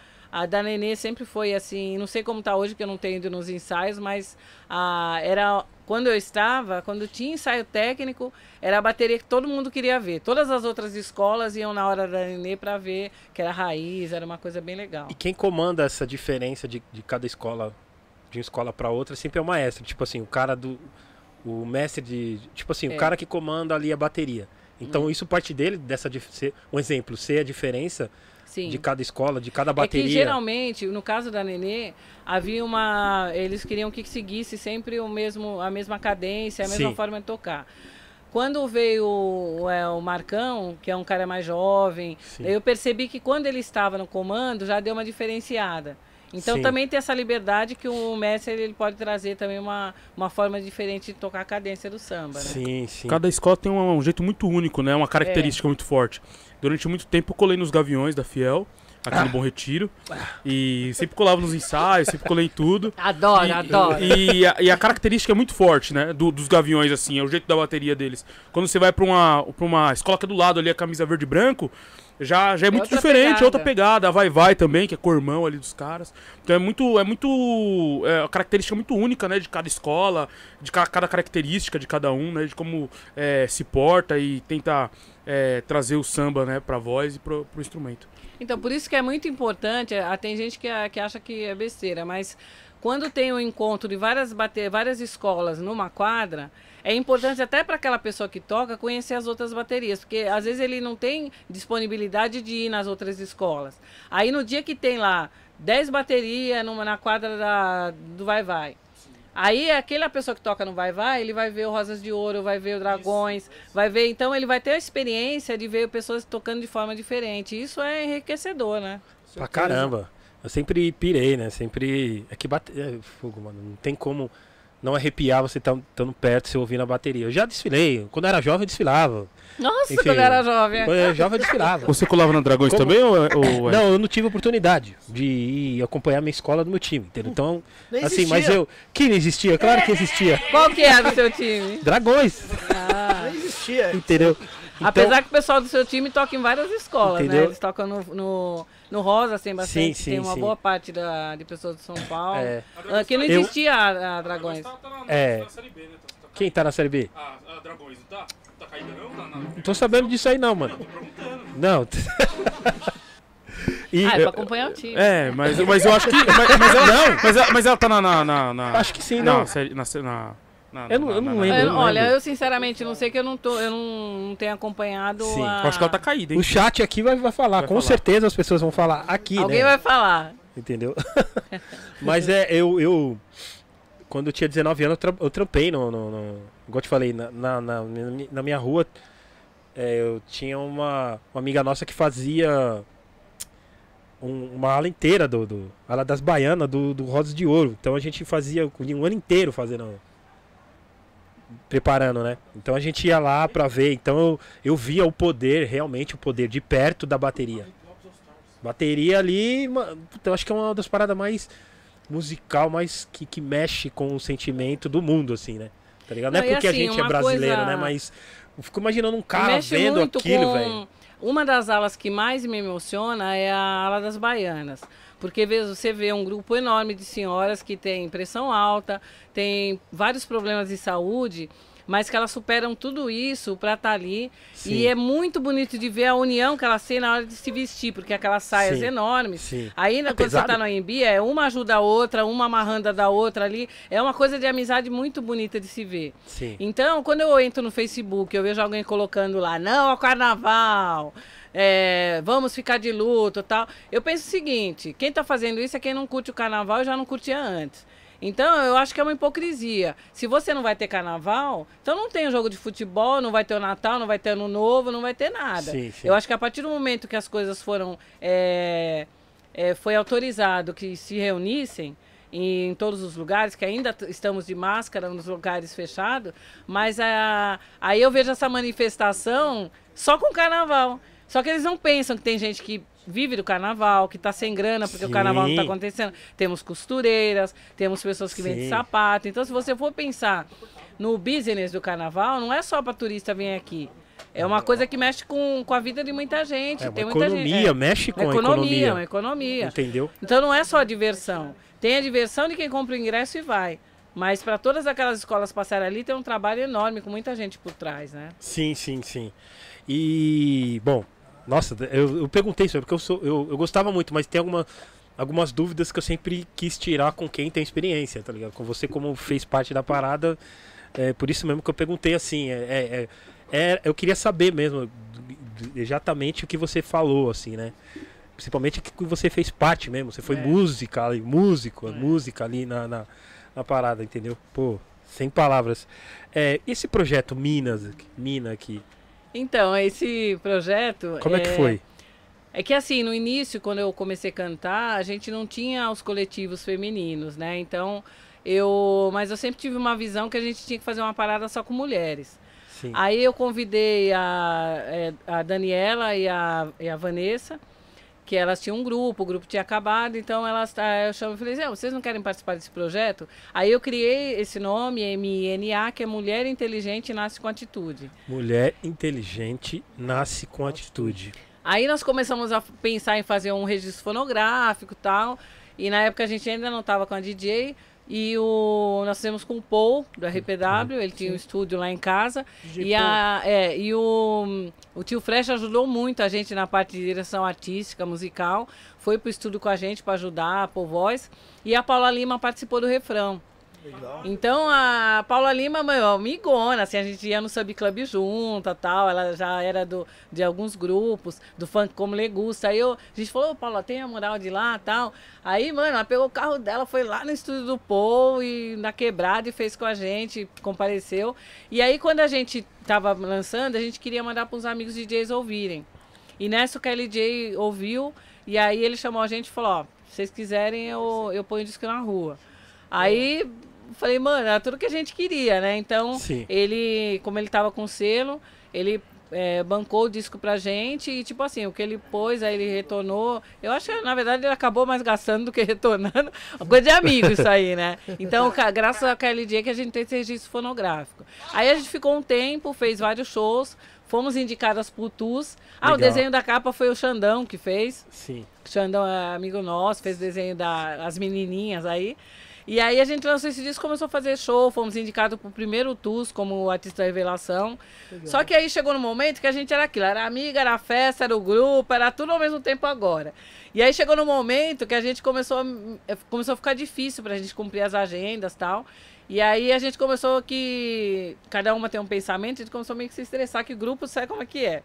Aí nós sentamos e falamos, mano, é o seguinte, ou a nossa amizade, o que, que a gente vai priorizar? A nossa amizade, que a gente já começou a ter umas tretinhas ali no grupo. Sim, sim. Depois eu acabei tendo a noção que, assim, às vezes você quer organizar o negócio, você não percebe que você tá é, decidindo tudo. E eu sou essa pessoa. né? e aí eu já ficava enchendo o saco delas. Ô, que roupa você vai pôr no dia tal? Que sapato que você vai pôr no dia tal? E eu, eu pensava numa organização e eu realmente não tive o filtro de que eu tava sendo chata mesmo ali na questão. Eu queria fazer uma coisa tão bacana que eu tava, assim, pressionando as meninas. Aí nós sentamos as três. Falei, mano, e aí? O negócio não tá legal, a gente não tá feliz. Vamos manter amizade? Aí resolvemos manter a amizade, que a gente, inclusive, é amiga até hoje. Eu fui madrinha de casamento da Daniela.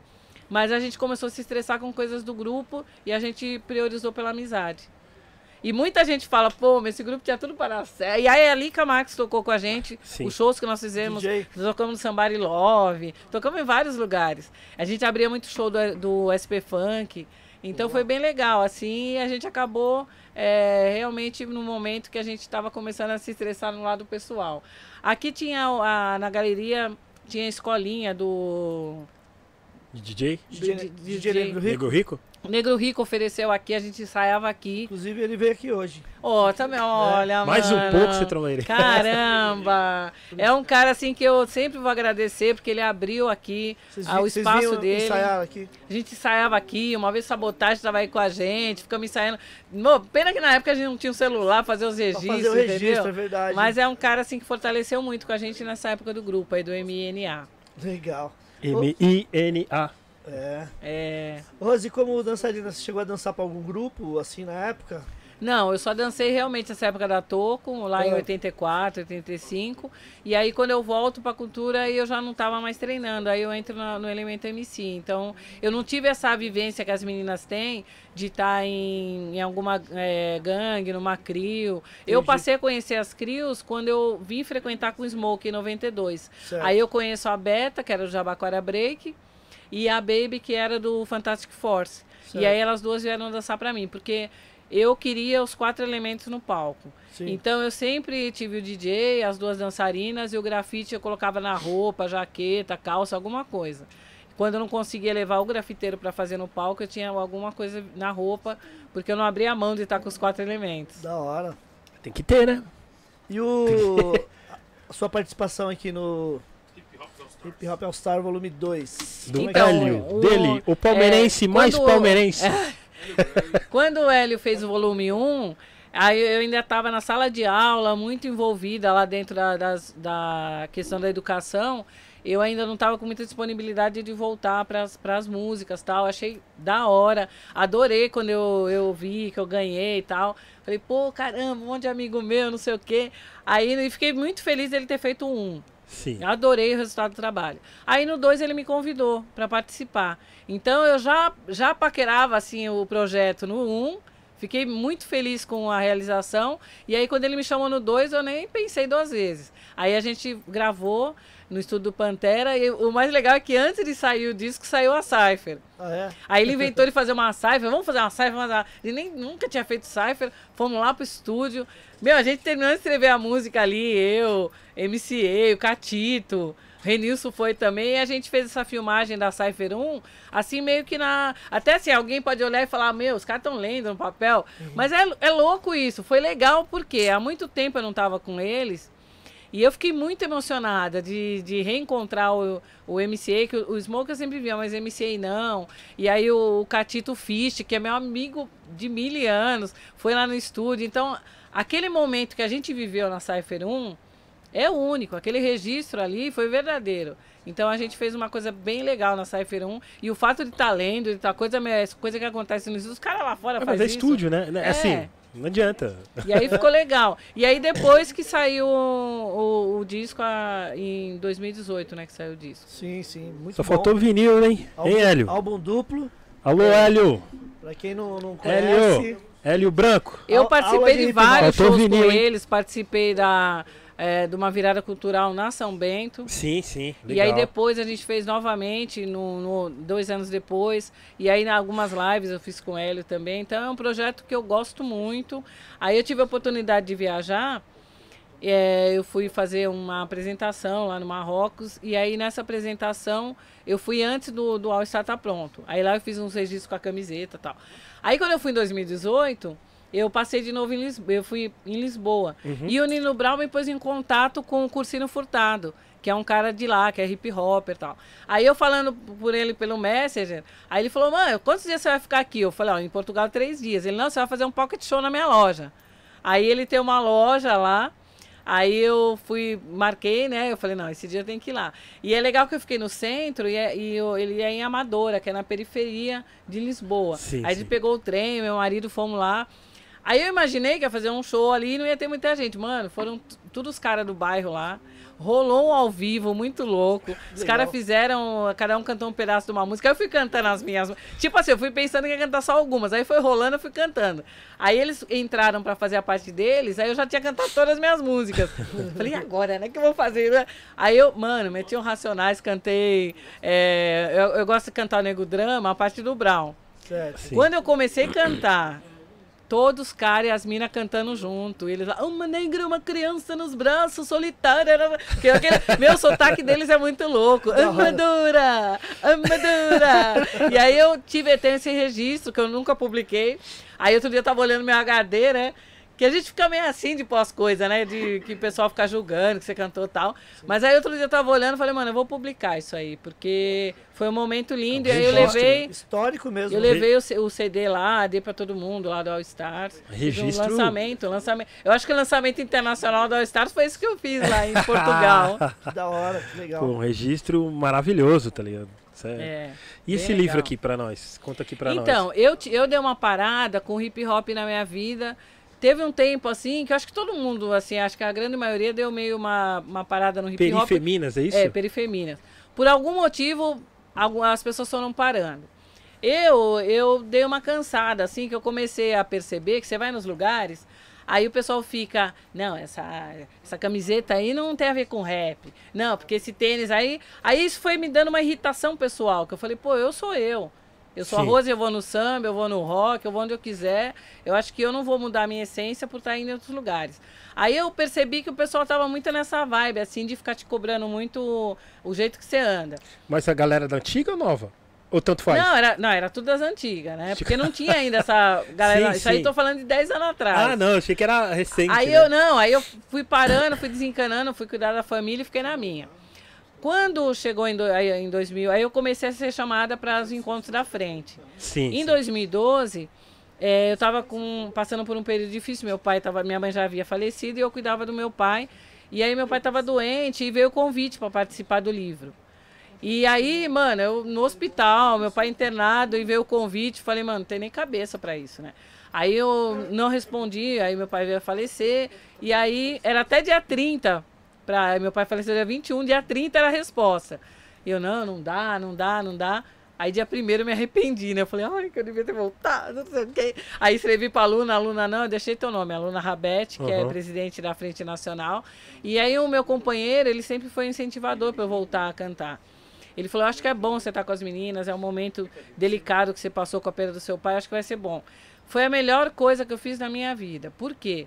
Nas reuniões para o livro, eu, a gente se reunia, as meninas da nova escola e as meninas antigas. Eu reencontrei Ieda Rios, a Regina, que é lá da Sul, Sherry Line. Aí a gente foi se reencontrando ali e conhecendo as meninas novas. A Mel, que hoje é uma poetisa conhecida em vários Sim. lugares.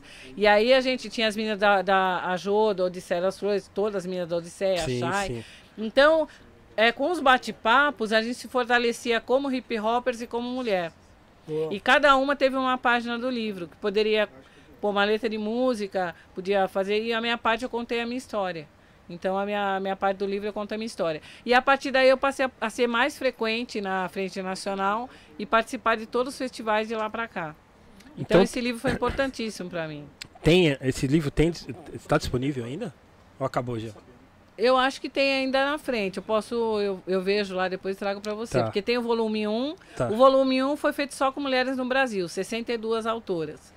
E o volume 2 já tem mulheres de outros países. Então aparece a, na língua original delas e a tradução do lado. Ah, legal. Então teve o Perifeminas volume 1 e 2. Legal. Isso foi bem importante porque tem meninas que voltaram para o meio por conta desses encontros. Tem meninas que estavam sofrendo violência doméstica, eh, assédio em, em vários lugares e a gente conseguia trazer profissionais para conversar com elas. Legal. Então trazia psicóloga, advogada, tal, e a gente ia se fortalecendo e conseguiu ajudar bastante gente com esse trabalho até hoje. Nossa, Boa. que legal. Nossa, eu tava vendo aqui bem legal o livro. É. Ele então então tem mais volume, né? Então, Tem, esse tem é o volume esse- 2. Tem o volume 2. Tem o volume 2. Que aí no volume 2, é, como eu havia participado do 1, um, eu fiz questão de ir em todos os lançamentos ir lá cantar, fortalecer, porque acho que é o papel também da, da velha escola tá lá incentivando, presente, para o pessoal poder participar. Nesse aí, é, tô eu, a Sherry Line, acho que a Rúbia também tá. Tem várias meninas aí das antigas. Você, conhece- você chegou a, a conhecer a Dinadi? Você chegou a... Sim. Eu tive, a gente teve uma relação de amizade muito boa. é, e eu, é, além de conhecer e ter um grande respeito pelo trabalho que ela fazia, ela, nossa, sempre foi uma mina assim que ela foi marcante, né? Inclusive tem gente que pensa que só tem mulher do rap depois dela, Porque, como a gente não teve um boom, não teve um, é, um, um estouro assim no meio, a gente fez coletânea. É, nenhuma de nós tinha feito ainda um solo, né? Só algumas coletâneas. E a Dinadia, ela cantava é, vários tipos de músicas. Quando ela se apresenta, a gravadora é, gostou desse estilo dela, que até o pessoal falava uma coisa assim, é, ela canta igual os caras, né? Ela canta igual homem e tal. Que hoje não dá nem para falar isso, que a gente sabe que é, tem um outro Sim. pensar, tem uma outra forma de, de entender, né? Então essas falas que na época eram muito machistas eram comuns no meio do hip hop. Então como ela fez um estilo que eles podiam pôr nos shows junto com os caras, aí ela teve um espaço.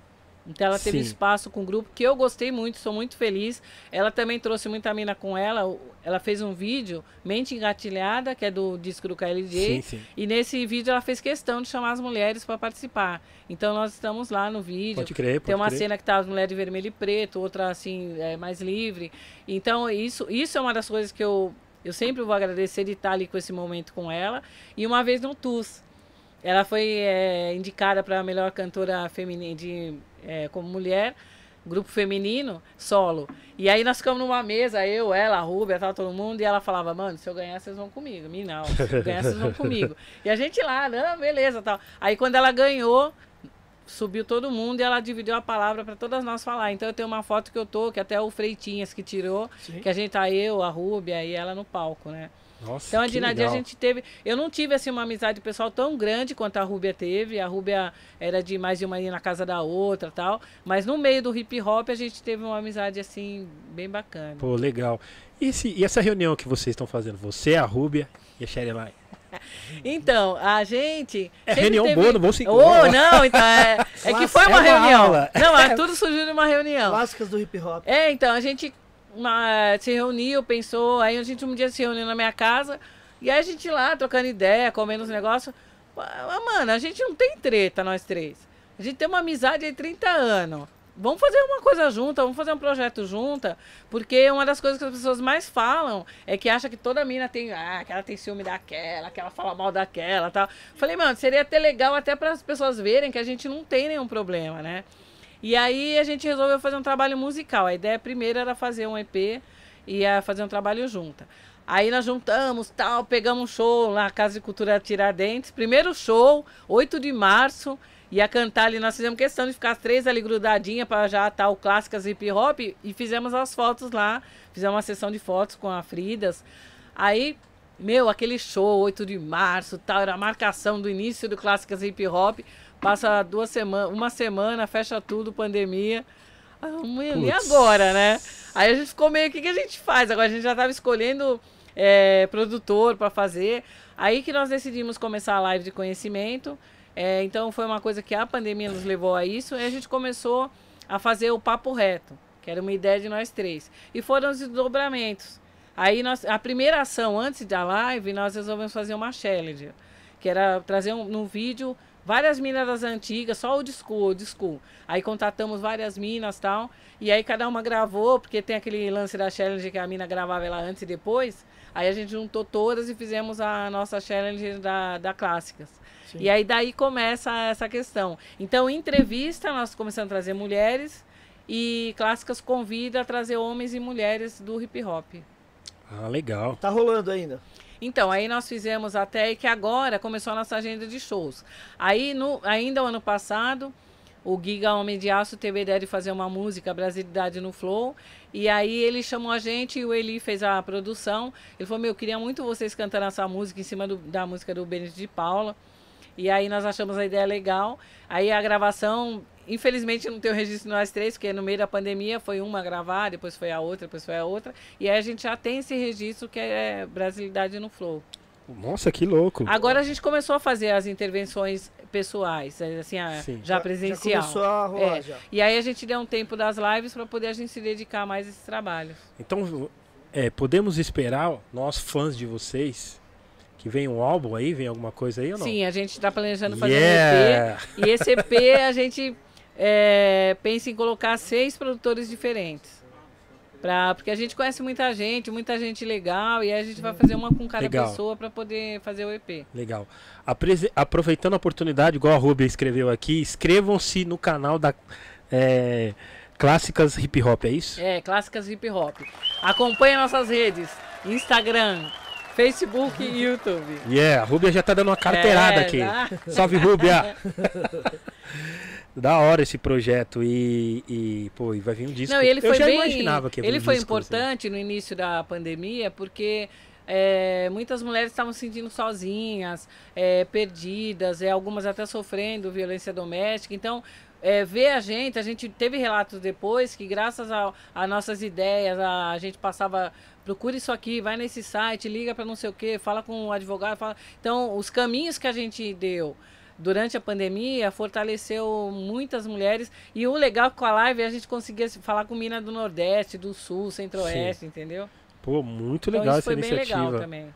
Muito legal mesmo. Eu assisti algumas, bem off ali, né? Sabe, quietinho vendo. assim. Pá, Mas eu já, já, já acompanhava já. Estão todas no YouTube, né? Quem quiser ver. É, então, entrar- a gente subiu entrar no canal. e aí a entra no canal, todos estão lá. É, tem todas as entrevistas, todo, tudo que nós fizemos durante esse, esse período de pandemia, a gente gravou Tá e subiu no registrado lá. canal. Tivemos que tirar algumas coisas porque é questão de direitos autorais e tal, né? Então aí algumas coisas foram editadas, mas tem todas as indicações ali do que foi passado no ao vivo. Boa, boa. Nossa, que legal. Que legal. Nossa. Ô, Rose, qual- quem foi sua inspiração? Na época. É, porque com certeza hoje deve ter Sim. mulheres aí que se inspiram também no trabalho de vocês. Mas na época, quem foi sua inspiração? Então, quando eu comecei, aí, como contei, já que o Doctors começou ali me, a me dar uma força e mostrar, é, a minha grande inspiração, Queen Latifah, é uma, uma- nossa, sim, é claro que eu gosto de Salt and Pepper, Yoyo, Mary J. Blige, tem várias minas que eu gosto.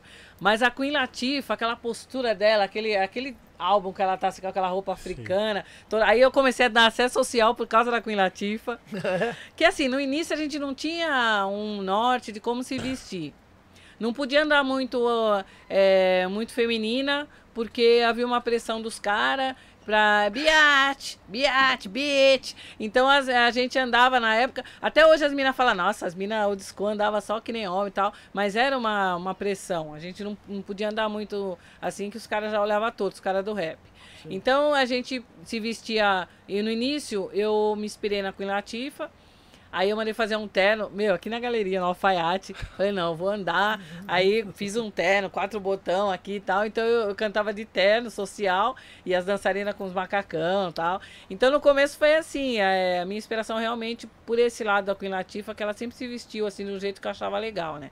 Mas eu tenho uma identificação também visual com o Salt and Pepper. Sim, É, Aí depois eu fui mais esse lado, assim, que é meu lado mais assim, Biguel e tal. Então eu gosto também do tipo de roupa que ela veste. E no Brasil a gente começou tudo junta. Então é difícil pra mim falar uma mina que eu vi cantar que eu me inspirei. Porque eu, Sherryline, Rúbia, a gente começou ali na mesma. Todo mundo mais ou menos na, na mesma época. Sim. Então, é, a gente, claro, se inspirava uma na outra, mas assim, ah, ela fez isso, eu vou fazer no meu show, tal, coisa assim. Legal. Mas assim, de inspiração fonográfica, pra mim foi a Queen Latifah mesmo. Legal, legal. Nossa, que louco. Palmas aí, palmas aí, produção. Aqui você não dá, aqui, era... aqui no fone sai. A Latifah é até hoje, né? É. Referência demais. É, eu não pus, aí eu tô, acho que eu tô falando alto. Não, né? não, tá falam- ótimo. Vocês Tá bom, baixinho? ótimo. Tá bom, tá bom. Ah, tá. Vou ficar um pouco Tá. com fone. Não, tá ótimo, tá ótimo. Você tá, tá, Ah, tá. distância tá linda, Ah, então tá, tá tá tudo ótimo. Não, é que eu tô vendo o Eric J, ele é todo educado, ele fala baixo e tal. Eu tô aqui, parece que eu tô numa sala de aula com 40 Nada, anos Tá aqui. ótimo. Parece que você já sabe como, como, Não como- tá. tipo, uma entrevista já tá ótima, porque a gente nem precisou falar nada, já tá, a distância já tá Aí certinho. tá bom.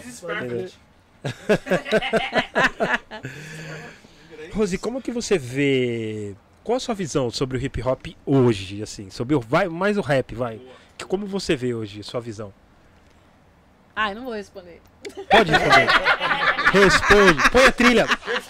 Trilha de, de trilha de terror pra Rose responder isso.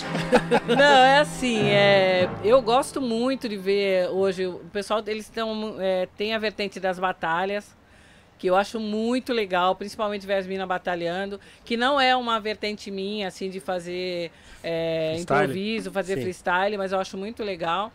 É, e os registros de- dos jovens eu acho muito bacana. Tem gente que faz, eh, faz boom bap e outros fazem estão mais pro trap. No trap, eu, eu, eu gosto do, do som, eu acho o som muito louco.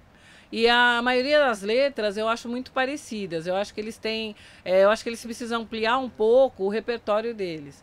Então eu acho que o trap ele tá ficando muito no. Ah, eu tenho casão, eu tenho carrão. E, mano, a gente tá ligado que ele não tem o carrão, nem a casa, eles estão numa casa alugada ali. Então eu acho que a gente tem. Acho que a ostentação é legal. Quando a gente vê os vídeos lá de fora, que os caras são donos dos carros, os caras são donos das casas, Sim. o cordão é de ouro mesmo, entendeu? Então, assim, eu, eu, eu estou muito preocupada com essa geração, que os caras estão levando para uma mansão, os caras alugam uma mansão, põem os caras lá para produzir, grava o clipe ali no, no condomínio, e é trampo em cima de trampo, tá saindo vídeo todo dia. Só que o que vai acontecer com esses meninos quando eles forem descartados desse rolê? Sim. Então a minha grande preocupação é que Entre eles consigam ter uma. Várias fitas acontecem. Porque quando o cara ganhou uma grana, tirou a mãe do barraco e comprou uma casa, ótimo. O cara conseguiu empregar a família produzindo ele, maravilha. Isso. A minha preocupação é com uns que a gente tá vendo aí que tá assim, uma coisa, toda hora música, toda hora música, toda hora música, mas não tem uma preocupação de carreira. Sim. Então, minha preocupação é que, assim, eles, pessoal minha, deles, assim, se perder no rolê, quando tirar essa mansão e o carro da mão deles. E a questão musical. Porque é muito parecido, mano. Você vai ouvir, é sempre a mesma história, entendeu? Que o cara sai com a mina, o cara fuma, tal, o cara faz um beck o cara tem um carrão. Aí o outro, ah, eu tenho um carrão, eu fumo um beck, eu tô com a mina. Aí, então só muda a ordem. Então eu acho que o conteúdo tá muito fraco. Os beats eu acho muito louco, eu acho o som legal. Tem um ou outro também, tem uns beatmaker aí que, meu, tá difícil. Tem cara que é assim, o cara pôs uma caixa e um bumbo, ah, eu sou beatmaker, aí já põe na internet, ó, 3 por 50. Gente, não é isso, música não é isso. Você tem que ter um conhecimento, você tem que ouvir música pra caramba, você tem que ter umas referências. Então não dá pra fazer música tão rasa. Que aí o cara, ele acha, todo mundo acha que é beatmaker hoje. Então, assim, eu acho legal o cara começar, eu acho ótimo. Só que tem que ouvir mais, tem que conhecer mais, tem que conhecer, tem que. é, o conteúdo musical deles está muito fraco para o que eles estão apresentando. Então, eu acho que assim, a música de hoje, o problema é isso. A internet deixou a coisa fácil, mas a facilidade ela faz com que uns realizem o sonho e outros lancem qualquer coisa. Então, o fato de você conseguir na tua casa, você faz um vídeo, você edita e você posta, é incrível.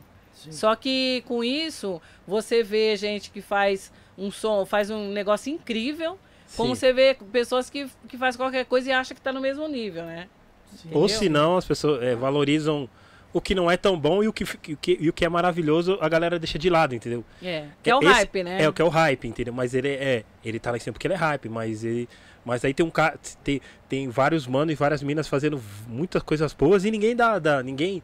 Parece que a- o sol nunca vai brilhar pra eles, porque os hypes, né? Não sei o que. Também acho que cai nessa questão também de.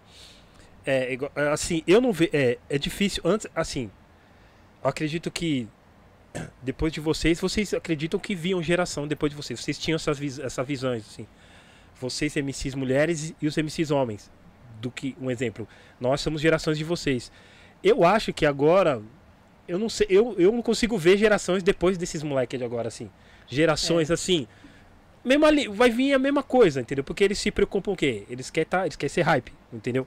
Tipo, eles querem quer se preocupado em fazer música, só lançar hit, mas, mas ele vai ter que entender que vai vir um cara melhor que ele, ou, ma- É. ou mais ruim que ele, que, que é mais hype que ele, e vai passar pra ele. E ele não vai ter essa visão de que, pelo menos de futuro.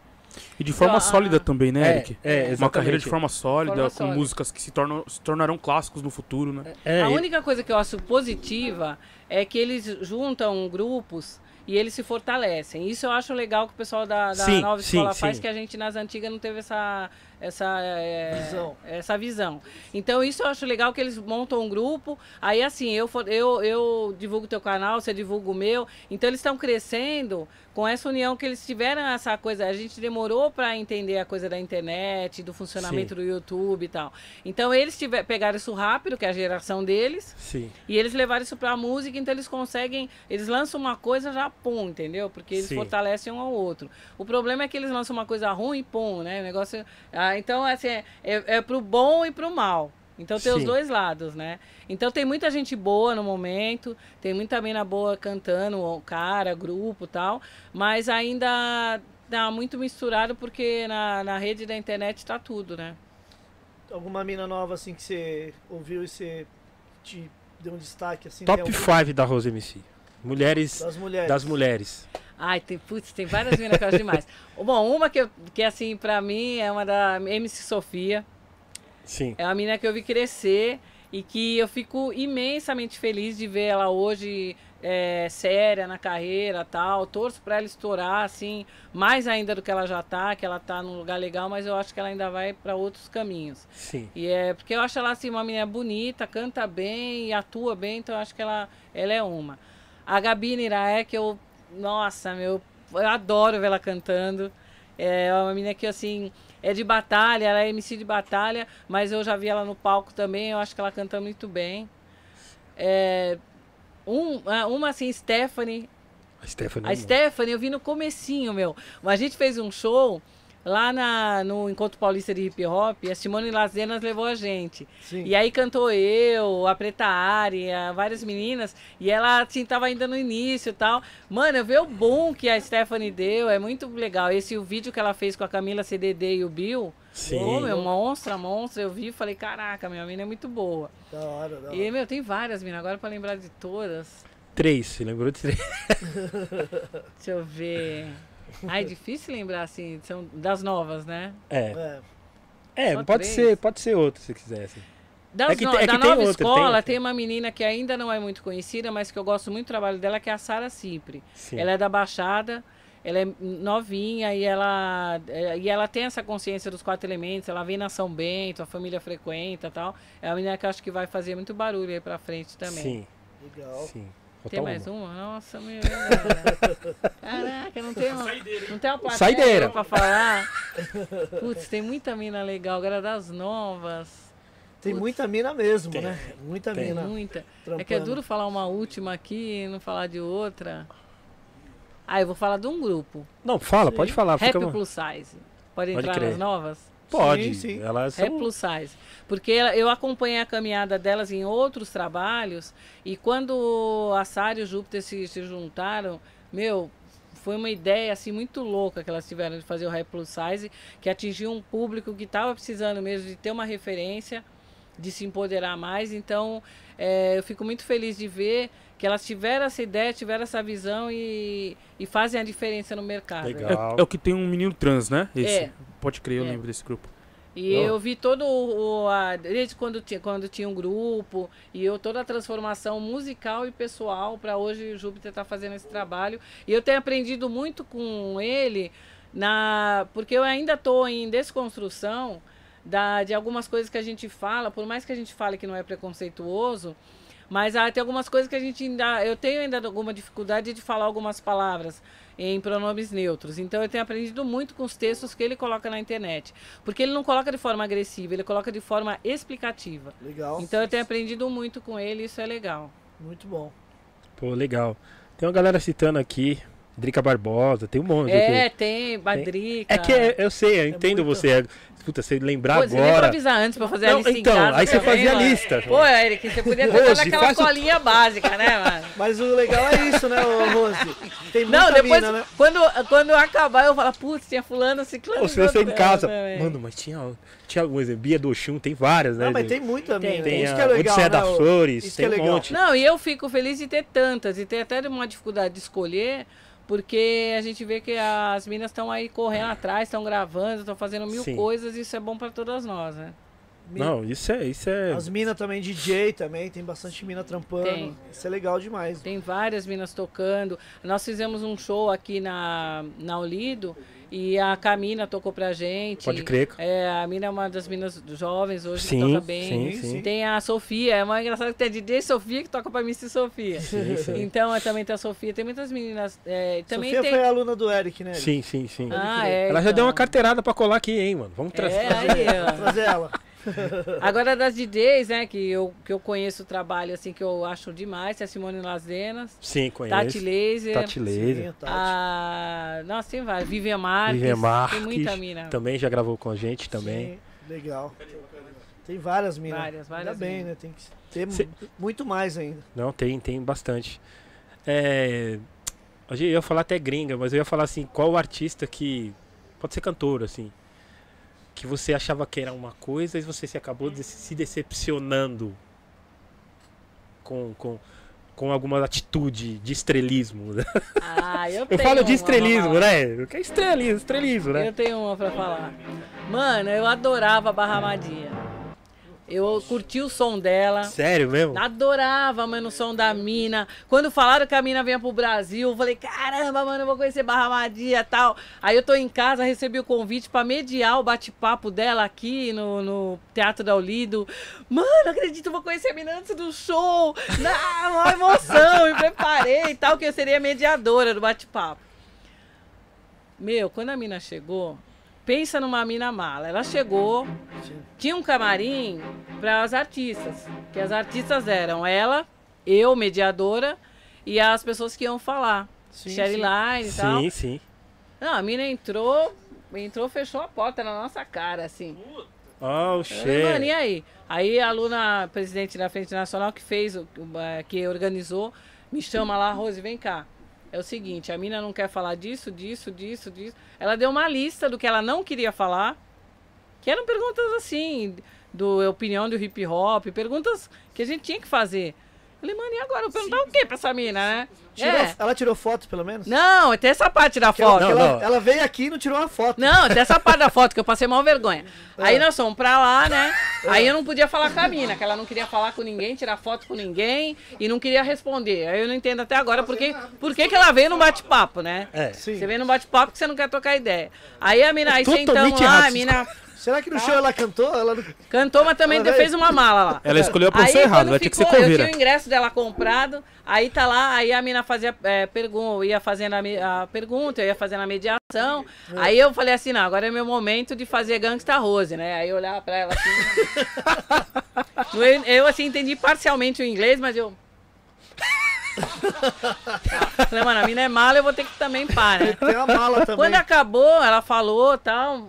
Meu, ela foi muito chata, sabe? Ela respondia assim, grosseiramente as A coisas. má vontade. Quando né? acabou, aí, pô, sabe quem tava na plateia? Preta Rara. Aí tinha um monte de gente do hip hop. Ô, meu, a gente quer tirar uma foto com a mina. E a mina tinha falado que não queria tirar foto com ninguém, né? Até que ficou aquele jogo de cintura e a Vivian Marques deu um jeito e falou: Não, vou tirar foto todo mundo. Aí vocês podem ver essa foto, eu mando pra vocês, que ela ficou assim, aquele agachado, tipo, não queria estar aqui, sabe? Aí juntou todo mundo. Manda pra nós essa Vamos foto. Vou Isso aí mandar. vai dar no corte, Vamos a gente já mandar. põe no corte. É uma com todo mundo. Isso. Aí todo mundo e ela tá assim, meio, meio não queria estar aqui. Então ela foi meio que obrigada a sair na foto. Aí ele foi lá pra trás. Aí realmente eu já não queria mais tirar foto com ela. Acabei tirando, mas não postei. Porque eu falei, ah, mas eu não quero. Simples, não fui no show. Porque aí eu tive uma decepção pessoal tão grande com a mala que a mina foi. Que se ela, se o voo atrasou, se ela, não sei, não passou no hotel, na boa, não tem nada com isso, e nem ninguém que tava na plateia. Todo mundo veio ali, o- meu, teatro lotado, querendo conhecer a mina. E a mina se achando. E assim, mano, a mina tem uma música conhecida, ela também não é estouradora, então É. Sim, precisava, sim. né, tudo isso. Esse estrelismo. né? Aí eu não fui no show, aí no dia seguinte. Não é nem a Queen Latifah, hein? Não. Aí ela. Né, não é. Aí a mina. Eu, aí chegou no outro dia eu falei, mano, na boa, não tô afim de ir nesse show. Aí liguei pro amigo meu que tava no show, falei, mano, tem alguém aí na porta que tá querendo ingresso? Passei o meu, meu documento, a pessoa entrou, falei, não vou. Aí o que eu fiquei sabendo da mala no show é que a Cris SNJ tava cantando. Aí a Barra Madia decidiu que ela ia entrar naquele momento. Acho que a Vivian Ela falou isso mandou pra parar o É. show da Cris. Que ela, ela não podia esperar o show acabar. Parou o show da Cris da CNJ. isso pra Cris, hein? Não, ainda É. bem que eu não tava lá, mano, que eu já ia meter o pé na porta. Aí, aí eu não ia aguentar. Então foi melhor eu ter ficado em casa. Aí a Cris parou educadamente, ela fez o show dela e a Cris voltou e terminou o show. Então, é muito triste você ver uma pessoa que você tem uma expectativa Uma atitude de que... dessa, Uma né? atitude dessa. Depois começar a rogar praga nessa mulher. compensação, E detalhe, não tá nem na, na- no quintal dela, né? É. Ela foi contratada pra vir fazer um show pro, pros brasileiros Sim. aqui. É. Pelo amor Em de Deus, né, compensação, eu conhe- tive a oportunidade de conhecer uma pessoa que eu admirava demais. E quando eu vi ela, mesmo que eu tenha ficado pouco tempo perto dela, ela foi extremamente humilde. Quando ela falou Lauren Hill, mano, já comprei o ingresso. Falei, meu presente de Natal, não quero saber quanto é. É, comprei o ingresso e tal. Aí no dia do show, pus um vestidinho da, Soul, da Márcia Soul Funk, falei, vou de, de Lauren Hill. Boa. Só que aí a gente estacionou o carro atra- atrás. E ali a saída dos artistas, né? Sim. Então eu assisti o show, chorei, me emocionei e tal. Quando a gente vai pro carro, eu vi um bolinho e falei pro meu marido, mano, a mina vai sair aqui. Vamos ficar aqui, né? Aí ficamos ali, foram saindo os músicos. Ela saiu do jeito que era, a roupa que ela tava no palco, ela saiu, falou com todo mundo que tava ali, tirou foto com todo mundo, eu tirei foto com ela. Essa é aquela foto no meio de todo mundo, tá? Mas Sim, não bateu. Mas ela foi assim, simpaticíssima. Mandar pra Barramadia essa foto aí, ó. Tem que mandar, né? Lauren Hill, conhece? Quer falar em simpatia? Quer falar em simpatia? conhece? Manda a foto, toma. Já manda a foto. É, meu. Não, mas é, é estranho é, é, a Barra Madia ter essas atitudes assim, porque ela é também, ela é. Ela é tipo, pô, ativista, tá ligado? Tipo, é, briga ali, porque eu consegui, não sei que milagre aconteceu, não sei por que deu certo, Fazer na época do entrevista. Manos e Minas, fazer uma entrevista com ela. Não, o Eric fez a entrevista e tirou uma foto. É, é, exatamente, eu até achei estranho. Eu com meu inglês, verbo to be master, tá ligado? Tipo. eu consegui ainda tirar um. um- é, Mas foi entrevistar- nessa vez que ela veio? É, nessa vez que ela Foi? veio, inclusive quando ela Eu foi sei. passar som. E aí, pá, eu pego, e aí tinha uma tradutora, ela perguntou outras paradas, eu perguntei alguma coisa e ela até foi super de boa, assim, tirou foto. Depois, eu saí de lá, já me falaram que ela. Não, não, que ela não tirou. Tira foto, não sei o que. Eu falei, Ou mano. talvez o nosso evento foi o primeiro e ela achou que ia ser uma coisa. Mas assim, a minha maior decepção é porque ela foi num debate da Frente Nacional de Então, Mulheres no Hip então. Hop. E a ideia era encontrar com as mulheres do hip hop. Então, tinha tudo a ver com ela. Um exemplo, né? Ela Que tá ali Era com- tudo. a- a- as, as palavras delas se- serviriam de muita experiência para as mulheres que estavam lá e, e- e acredito que a opinião de vocês também, o que você falava, serviria de, de, de, de, de experiência para ela, tá ligado? Eh, Seria uma, uma, uma troca de ideia sensacional. Agora ela teve esse estrelismo aí, tá ligado? Te- Ah, te- no- entende? Nós não temos nada a ver Teve com. clientes, teve os clientes da, da loja aqui que os caras venderam o disco dela porque ela não quis autografar também. Os caras falaram, ah, mano, vou vender esse disco, vou parar de tocar. Entendeu? Porque, é, é, igual você falou, independente se o voo atrasou, independente do que aconteceu, vocês não tinham nada de ver com isso. Eu preferia que ela tivesse cancelado o evento. Entendeu? Não, agora. Era melhor ela ter cancelado o evento e eu ficar triste porque eu não tive oportunidade. Eu ia guardar aquela imagem bonita que eu Sim, tinha dela. sim, sim, entendeu? verdade, é Eu ia verdade. guardar e aí eu depois eu fui ver, eu falei, pô, a menina nem tá estourada, era uma oportunidade dela ampliar os seguidores dela, entendeu? Pra caramba, tipo, um disco. Eu tenho o álbum dela, tipo, o álbum dela é sensacional, mas assim, é igual, tipo, sem menos, né? Tipo, não é Queen Latifah, não é Lauren Hill, né? Sim, Entendeu? Quem conhece é só quem gosta mesmo do hip hop, tá ligado? Do, e- Não, eu conheci pessoas que não são do hip hop. Por exemplo, o Winton Marsalis é um cara assim que eu adoro o trompete, adoro o som que ele faz. E eu acompanho, eu acompanhava o trabalho dele. E aí eu vi uma entrevista que disse que ele não gostava de hip hop. Só que não é, não, é, não é que ele não gostava de hip hop, é que o irmão dele fez umas coisas de hip hop e musicalmente ele não aprovou. Sim. Aí o que, que eu fiz? O cara ia tocar em vários lugares e ele ia tocar lá no Sesc Taquera. Aí eu falei assim, mano, eu não vou no lugar top, eu vou lá na periferia, que vai ser o jeito de eu colar nesse cara. Levei o CD do SP Hip Hop All Stars, fui lá assistir o show, e aí eu falei assim, mano, eu vou falar com ele, né? Aí eu fiquei ali no bolinho, saiu um, o cara do violino, saiu outro do não sei o quê. Eu falei, uma hora o cara vai ter que ir embora de Taquera, né? aí eu fiquei ali, aí quando ele veio vindo, aí o pessoal foi tirando foto, eu fui me aproximando, né? Aí eu falei, bom, agora vai ter que rolar o meu inglês verbo to be ou not to be, como Eric J falou. Aí eu, yo man, I know you don't like hip hop, but uh, I'm SP Hip Hop All Stars. And aí, né, aí eu já meti um, tipo, mano, você não gosta do hip hop, mas é o seguinte, aqui é Rose MC, SP Hip Hop All Star e pá. Aí ele, não, não. Aí ele falou, não, não é isso, tal, não sei o quê. Aí o importante é que assim, é o Paco CD, ele bateu a foto e eu tenho esse registro é, com filmagem e eu entregando. De, aí ele explicou que não é isso e tal. né? Ele até ficou meio sem graça, assim, porque eu cheguei, tipo, mano, que eu falei, eu não vou poder fazer isso no Teatro Municipal. Eu tenho que estar lá na minha área, Itaquera, e chegar, yo, man, Rose MC, in the house, East Coast, man, yeah, pá, né? Yeah, yeah, yeah. Original, original. Ah, don't you like hip hop? Don't you like hip hop? Because don't you like hip hop? My friend, Eric J, you know Eric because J, do you man? like hip hop? You know Gringos Record, man? Yo, You know what I'm saying? You know what I mean? what's up, man? Ok, ok. Ghetto, ghetto, Itaquera, man. Hip hop. Não, aí depois ele até ficou sem graça. Aí ele, e aí eu, eu realmente fiz assim, essa. Porque foi o jeito de eu chegar no cara, entendeu? Sim, sim. Se eu chegasse assim, ah, foto, please. Aí tinha 30 ali querendo tirar foto com o cara. Quando eu cheguei já metendo a mala e falando de hip hop, eu já fui entrando, entendeu? Eu abri Dá, elas que dá eu uma atenção passar. aqui, dá uma atenção aqui, irmão. My friend, my bro, bro, come on, bro, come on, bro. Nossa. Mas foi legal, e é um cara que, assim, gente, eu tenho vários vídeos dele. O cara é top, assim, toca um trompete, que é uma coisa Sim, é, sim. emocionante o trabalho dele. Sim, sim. Pô, e esses caras são. Eu já tinha ido num show dele quando ele veio da outra vez no Brasil. Sim. Aqui foi aqui no Municipal e lá no Ibirapuera. E aí, dessa vez que ele veio, é uma pessoa que, meu, é, a gente aprende assistindo show desses. Eu acho que o que falta um pouco né, em algumas pessoas que fazem música é a gente tem que ter é, um olhar assim em todos os estilos musicais. É como eu ouvi uma entrevista, Sempre um cara. aprende, né, é, você se tem que. aprende. Você pode gostar do azul, mas você tem que conhecer o arco-íris inteiro. Aí você fala, mano, eu gosto do azul e vou continuar usando azul. Mas você fala, ah, não vou ouvir isso porque eu não gosto, não vou ouvir. Você deixa de aprender, Sim, É. sim, sim. entendeu? Sim. Uma das coisas que eu sempre tive vontade de fazer, eu ainda quero realizar esse sonho, é que eu sempre achei louco o MC de drum and bass. É lá, louco isso Nossa, é muito louco. Eu ia ver o Mark tocar, o Patife, nossa, o Coloral, e eu vi os caras fazendo, só que assim, a maioria que eu via fa- fazia em inglês. aí. Sim. Em português eu não via muita gente fazendo, mas é uma coisa que eu acho muito legal. Ah, Você rimar em dois, ali. Eu acho muito louco. Nossa. Eu acho eu acompanho o King of the Rollers, é três caras, quatro com o Inja, né? MC. Então é uma crew de drum and bass. Nossa, três é e, o, e o- Inja, ele fica lá, não sei o que, não sei o que, não para, tá ligado? Você fala, nossa, que louco, sabe? Vai virar música, ele já ah, anima a galera. Nossa, é uma interação louca, assim. Eu acompanho e eu Não, piro. eu nunca falei isso pro Mark, a gente tem amizade de mil anos.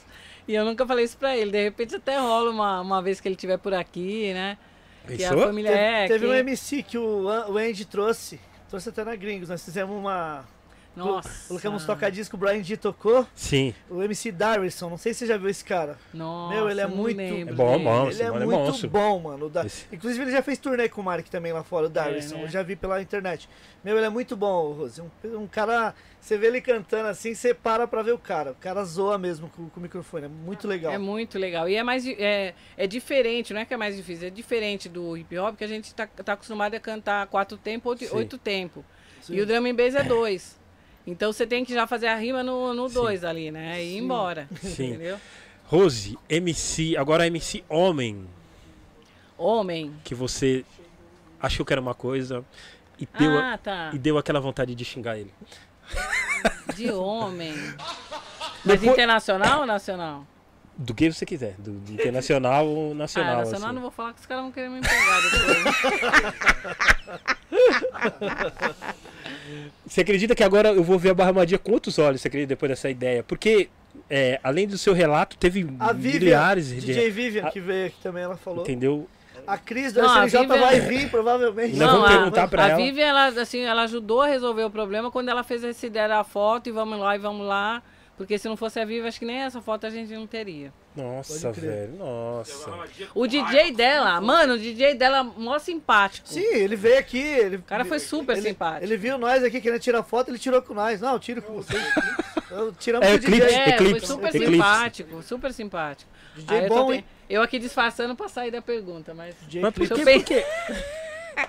Cara, Pô, você vai não- pra outro país Eu vou aí... tentar lembrar aqui, porque, meu, assim. A minha maior decepção não foi nem com um cara, foi, na verdade, com, é, com uma machismo que sempre ocorreu no hip hop. Sim. Porque você, nos eventos, era 10 cara e quando punha uma mina, nem no flyer ia. Então eu, eu passei por muitos eventos que eu era convidada a cantar. E não E aí eu chegava, é, e chegava e falava, ah, daqui a pouco. Ah, daqui a pouco, ah, daqui a pouco, e aí acabava a festa e você com a base ali debaixo do braço e não cantava. Nossa. E embora- Mas era uma coisa do meio, então eu não posso falar que foi um cara que fez isso. Sim. Isso aconteceu em vários eventos. Eu lembro que o, um que ficou bem marcante pra mim, lançamento do disco do MT Bronx. O Foi Bronx aonde? Foi aonde? foi no Rosas de Ouro. O Bronx me convidou, aí eu tava com o Nantes, a gente foi lá com a, com a música e tal. E aí, é, aí ficou uma situação assim, que ele me convidou, ele era. o- Mas ele não tava na produção de pôr quem ia cantar. E aí chegava um, ô, esse aqui tem disco gravado, vai ter que cantar que ele vai ir pro outro show. Ah, esse aqui, todo mundo tinha disco gravado, eu passava Sim. na frente, né? E eu nunca. Carteirada, eu né? Não, foi Mas não carteirada. tinha um cronograma, um exemplo assim? Porque... Tinha, né? Mas, Mas é- assim, na questão Mas do... eu era Rosa da coletânea, não, Não, tinha um LP. Não, até na entendeu? questão deles perguntar pra você. Ah, Rose, você vai cantar? Ah, que horas e tal? Aí o cara também fala, putz, mano, mas vamos passar eu não, não- eu não tenho, não tenho também esse Ah, tinha direito, né? Tá Não, ligado? Não, Porque... É, não, todo mundo passava na frente. Gente. Todo mundo tinha disco gravado. eu tenho um LP, eu tenho disco gravado. Um LP já era praxe, era uma coisa do meio. Sim, sim. Então ele, ele tinha outro show, mesmo que não tivesse, ele falava que tinha pra cantar É. e embora. E aí eu fui ficando, ficando, ficando, aí chegou a hora de lançar o disco, eu não cantei. O Bronx ficou muito chateado. Porque a gente é amigo pra caramba e ele. E na hora, coitado, ele nem viu, né? Aí papapá, um canta, outro canta, outro canta, ele acho que até achou que eu tinha cantado. E aí ele fez o show dele e tal. E aí depois a gente trocou uma ideia, eu falei, mano, eu não, ele, não, não acredito, né? Eu te convidei e tal. Caramba, Ele ficou muito mal, porque ele me convidou e na Sim, hora a sim. produção acabou achando que não era importante. Que? colocar, Olha, entendeu? mano, que ridículo isso, É, e gente. um show grande desse. Falei, pô, meu, não, não aí ficamos chateados, né? Sim, E Isso, então, assim, acho que a minha chateação não é nem com um cara, Sim, assim. sim. É, Da situação, né? Que é, o que não- Racionais, assim, é, eu tenho que elogiar positivamente porque eu tive a oportunidade de abrir show deles na Praça da Moça, lá em Diadema. Aconteceu uma coisa muito louca lá. Era o primeiro evento de rap com reggae. E foi antes de ter a Casa de Cultura, não tinha a Casa de Cultura de Diadema. Sim. Tava eu, Nelson, um monte de gente e tal, e eu fui com banda, né? Na época eu tinha uma banda. E aí também aconteceu isso de ir passando, só que chegou um momento que eu falei, meu, é, se eu não tocar, esses músicos não vão mais. E aí foi a coisa foi apertando tanto que tinha quem pra cantar, o Taíde e o Racionais, né? Sim. Aí eu falei, falei, mano, como é que eu vou cantar? Ninguém vai querer me ver antes do, do Racionais, né? Aí o Taíde fez o show. Não, aí antes do Taíde cantar, eu fui lá falar com o Brau. Falei, o jeito é chegar no cara. Fui lá no busão. Falei, aí, mano, Brau, é o seguinte, eu tô aqui desde as duas horas da tarde e eu tô com uma banda aí. E os caras foram me passando, me passando. Se eu não cantar uma música, eu vou perder esse apoio desses caras que estão na parceria comigo. Tinha baterista, baixista sim. lá. Aí ele. Falei, e aí, Rose? Pô, meu, é uma música só? Eu, não, mano, é uma música só, uma música só. Pô, mano, estamos atrasados e pá, mas é uma música só, né? Falei, não, não, é uma música só. Ele, não, então beleza, aí autorizou.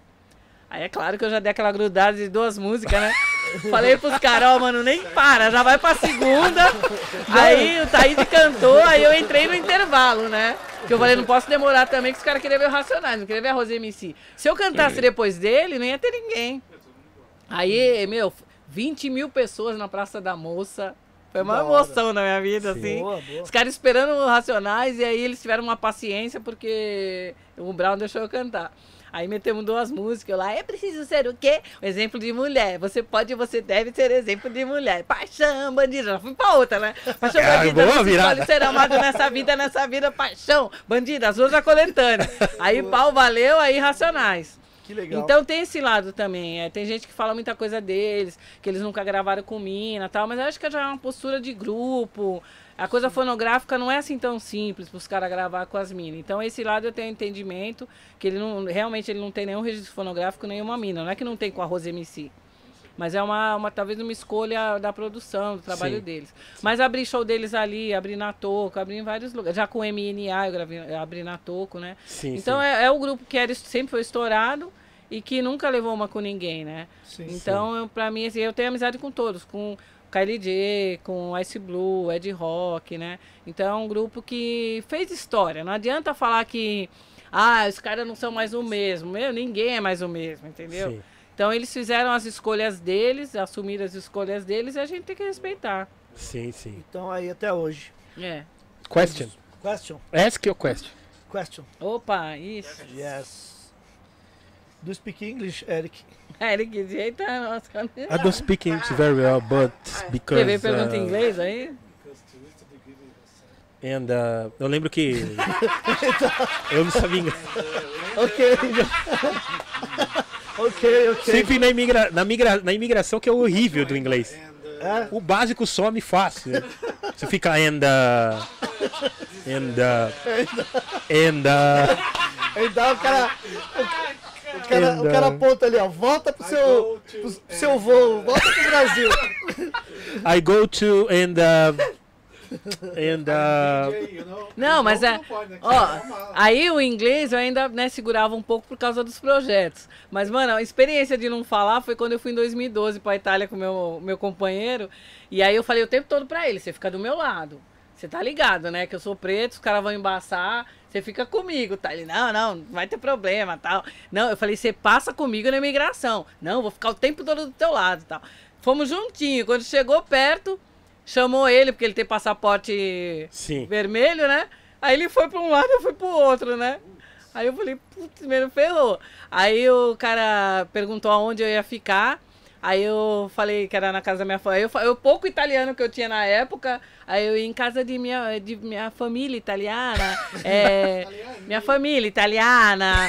é, hotel, albergo. Não, não, casa de minha família italiana. Em Amazeno, Frosinone. É, vicino a Napoli. Aí o cara tá, né? Aí eu falei, eu falei, mano, o que, que eu tenho que falar? Que eu vou ficar na casa do meu sogro, né? Aí o cara perguntou lá mais alguma outra coisa. Quantos dias, né? Quantos dias? Eu. Era giorno, eu só entendi o giorno, né? Eu 30 giorno, 30 giorno. Eu retorno em Brasília, eu lavoro em Brasília. Aí eu falei, meu lavoro, eu aprendi numa letra da nenê de escola de samba.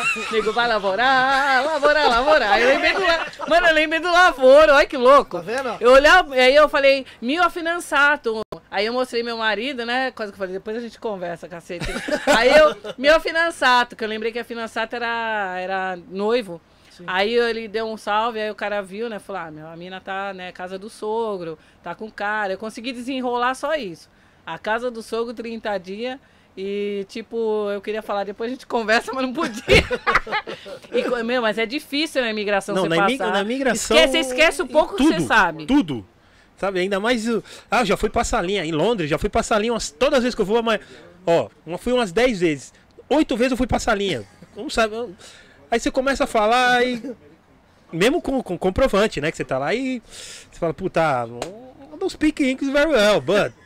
Já, salinha, rara. Mano, salinha de... Rara... Duas vezes só que eu passei direto, assim, eles nem... Mas dá... Não, minha cunhada, Nossa. porque tinha essa história que minha cunhada foi pra salinha e separaram ela dele. E ela não falava nem bom giorno, ela não falava nada, né? E aí até deixarem ele onde ela tava foi um, um sufoco, assim, isso já Demorou. tem uns 20 anos. Aí eu tinha medo disso, né? Porque quando a gente tá nervoso e é Sim. levado ali pra salinha e tal, Sim. aí... E aí, fora que a minha mala tava toda cheia de contravenção, eu levei manga... Nossa! Levei paçoquinha. Tudo que não pode pôr na mala eu tinha, né? Comida pra caramba.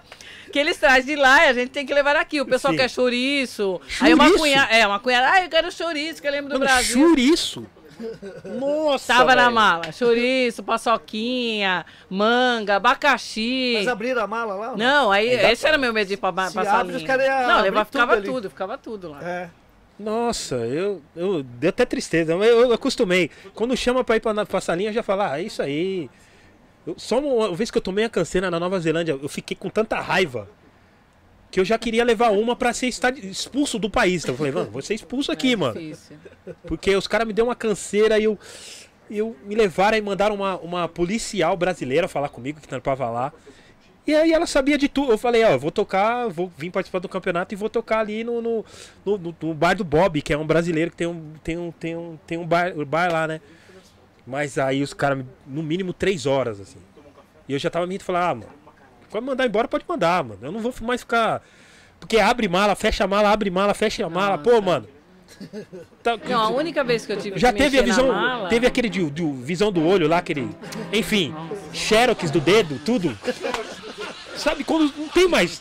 Eu já passei na, no Xerox umas três vezes ali. Mano, quer mais o quê?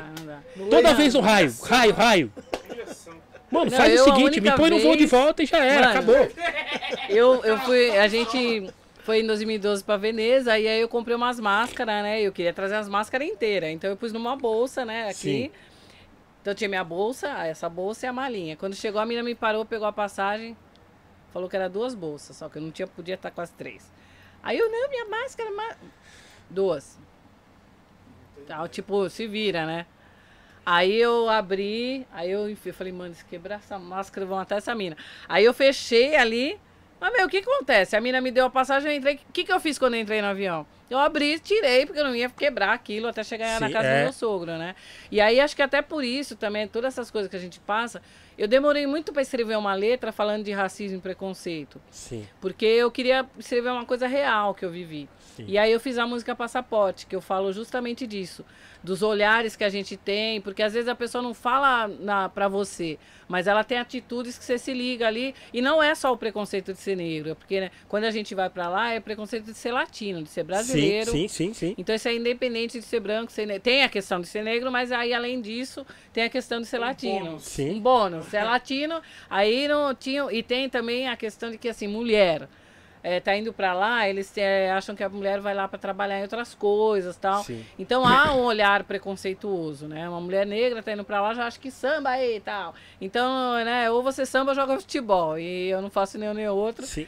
E aí, Caramba. é, e então assim, os olhares, eu fiz essa letra, passaporte. Falando Sim. disso que os olhares são os mesmos, mas a gente não vai deixar de viajar, Sim. de fazer nossos rolês, não tem como. porque por causa dessas coisas, que isso aí é um dia isso vai ser superado, a gente Sim. espera, né? Mas é, é, eu imagino também quem tá lá no outro país, pô, você chega pra tirar uma ondinha lá, né? Você tá num hotel, mesmo que você fique só dois, três dias, que é que dá o nosso dinheiro, não dá pra ficar um mês. Mas a pessoa acha que pensa assim, pô, eu tô trabalhando pra caramba aqui, essa mina do Brasil, curti aqui. Então há essa, esse olhar, Sim. né? Não, é, é, é triste. Eu, lembrei na Polônia também, quando eu. Tipo. Eles também, ainda mais na cidade que a gente foi, Cracóvia, tipo, não tem moral nenhuma pra ter preconceito, porque lá foi. Lá foi. É, área de. Lá, quando o Hitler tava lá, lá era refugiados, pra refugiados. Não, não tem moral nenhuma. E lá tendo, lá com preconceito, eu falei, vocês não tem. E o cara levando uma, eu falei, mano, vocês não tem moral nenhuma, não, hein, mano. E pegando a minha garrafa do Dreyer, grandona que eu. Eu ganhei no campeonato lacrado, uma garrafa de Dreyer. Ficou pra eles, né? Aquele. Aquela garrafa monstra de Dreyer, assim. Ficou pra eles, ó. Eu falei, mano, Dreyer 5 estrelas, qual que é aquele. o- Nossa, era nervoso. Eu falei, mano. Vocês vão ficar com o bagulho.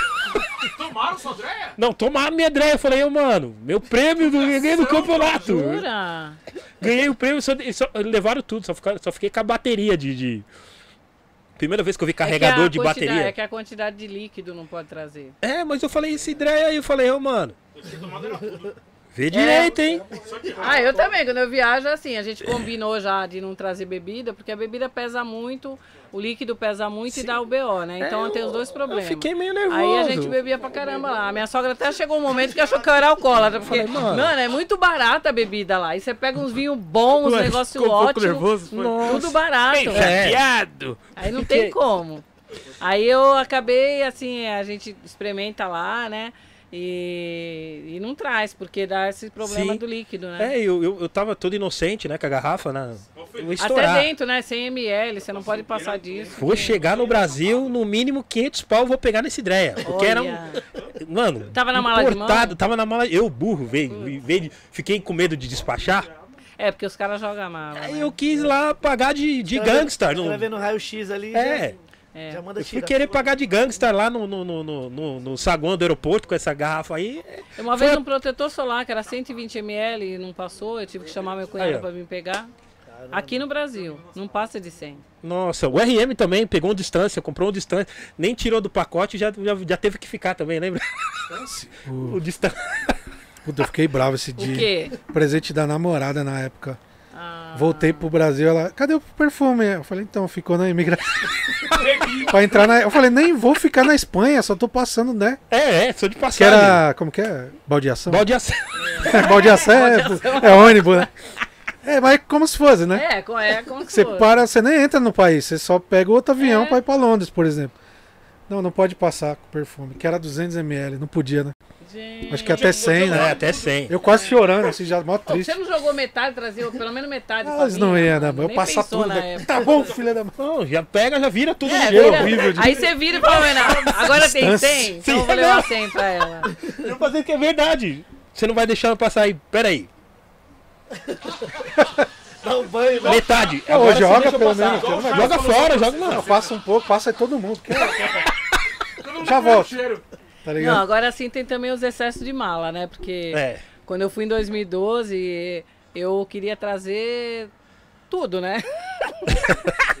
Mano, a gente vê as coisas baratas lá, de qualidade, entendeu? Eu- que você não tem que pensar em marca. O fato de ter coisas assim, até o da China melhor vai pra lá, o daqui vem Sim, o, sim. né, o lá, de primeira linha. Então, é, aí, meu, aí eu queria aquele coletinho com pelo aqui, que eu sempre vi as meninas, ô, meu, J-Lo, tem aquele pelinho Rose. Gangster, Paguei, mano. meu, Aí 10 você conto na feira, vou chegar aqui e fazer uma. Aí vai pra mala. Chegou uma hora que meu marido falou: Ô amor, não dá pra levar a Itália. Você sossega aí Sabe que. que você não vai levar tudo isso É, embora, você né? não vai levar. Tanto é que depois minha sogra teve que trazer uma mala só com as minhas coisas. Só que eu soquei o que deu, quando che... meu, quando chegou no aeroporto que pesaram, passou um pouco. Aí a mina falou, ó, não tem como. Bom, ele, até hoje ele, ele fala, aí teve que abrir na frente do guichê, tirar umas coisas e migrar pra outra mala. E essa outra mala, meu cunhado se fingiu, né? Depois dar um rolê, passou ali, depois aquela eu entrei no avião. Mas assim, é, assim, acho que o fato da gente aqui ter as coisas tão caras, porque eu acho Sim, as coisas sim. muito caras no Brasil. Sim, sim. Você vai comprar uma bota, 200, 300 reais. Você chega Sim. lá, é 10 euros. É, Mesmo é, com o euro 6 reais, Eu entendo. na época era menos. É, é- é fogo, é emoção. Que a gente, é- quando a gente compra disco, algumas Nossa, coisas. vocês com disco, então imagina. Tipo, disco que nunca vim, vai vir pra cá baratão. Tipo, 5 dólares, 10 dólares. Fala, pô, peraí. Aí a gente vai se empolgando. Quando vê, uma, uma mala já é, tá então, cheia. o acesso que a gente não tem. É. Ah, o meu cunhado é músico, aí ele, ele tava com uma mesa alemã. Aí eu falei pro Sérgio, pô, mano, eu queria uma mesa dessa tal. Aí ele comprou da Alemanha, pôs na mala do meu sogro, enrolou lá, embalou, né? Teve que ser no despacho. E hoje eu tenho uma mesa de oito canais porque ele fez esse rolê pra mim. É muito Mas ele já teve problema, que ele quando veio e trouxe os microfones, ele foi parado, meu cunhado. Aí tem uns fios em volta, né? Aí, pera que assim, ele trouxe 10 celulares pra vender. Sério? Todos os celulares na época do, de um Samsung, lá no Sim. início. Aí ele pôs um em cada mala, tudo escrito, para fulano, para si, como se fosse presente. Nossa, E aí os caras chamaram ele, ele falou, ah, a mala dos, dos microfones. Ainda bem, porque senão ele ia rodar com... Aí ele todo, né, ele, ah, não, é que eu sou músico e tal, deve ser a dos microfones. Foi na salinha, abriu, realmente, era o que tava assim com os microfones, com os fios, né? Sim. Aí os caras acharam que era uma bomba, alguma coisa. tal. Bomba. E aí a mulher, a minha cunhada, assim, meu, se pegar outra mala, ferrou. Se abriu só aquela, dos celulares não tava. Nossa, que bom. Puta, glória. Salvou. Perguntas. Vamos lá. Afrolete Letícia Odisseiana. Como... Odisseia das Flores. É, mas tá só Odisseiana aqui. É, como você lida... como você lida com as pessoas que acham que devemos parar por causa da idade? Ó, eu sou a melhor pessoa pra falar disso, porque eu acho que eu sou uma da mais velha das meninas, né? É, meu, eu só lamento quem acha que a gente tem que parar, entendeu? Porque a gente tá abrindo a fronteira pra terceira idade do hip hop.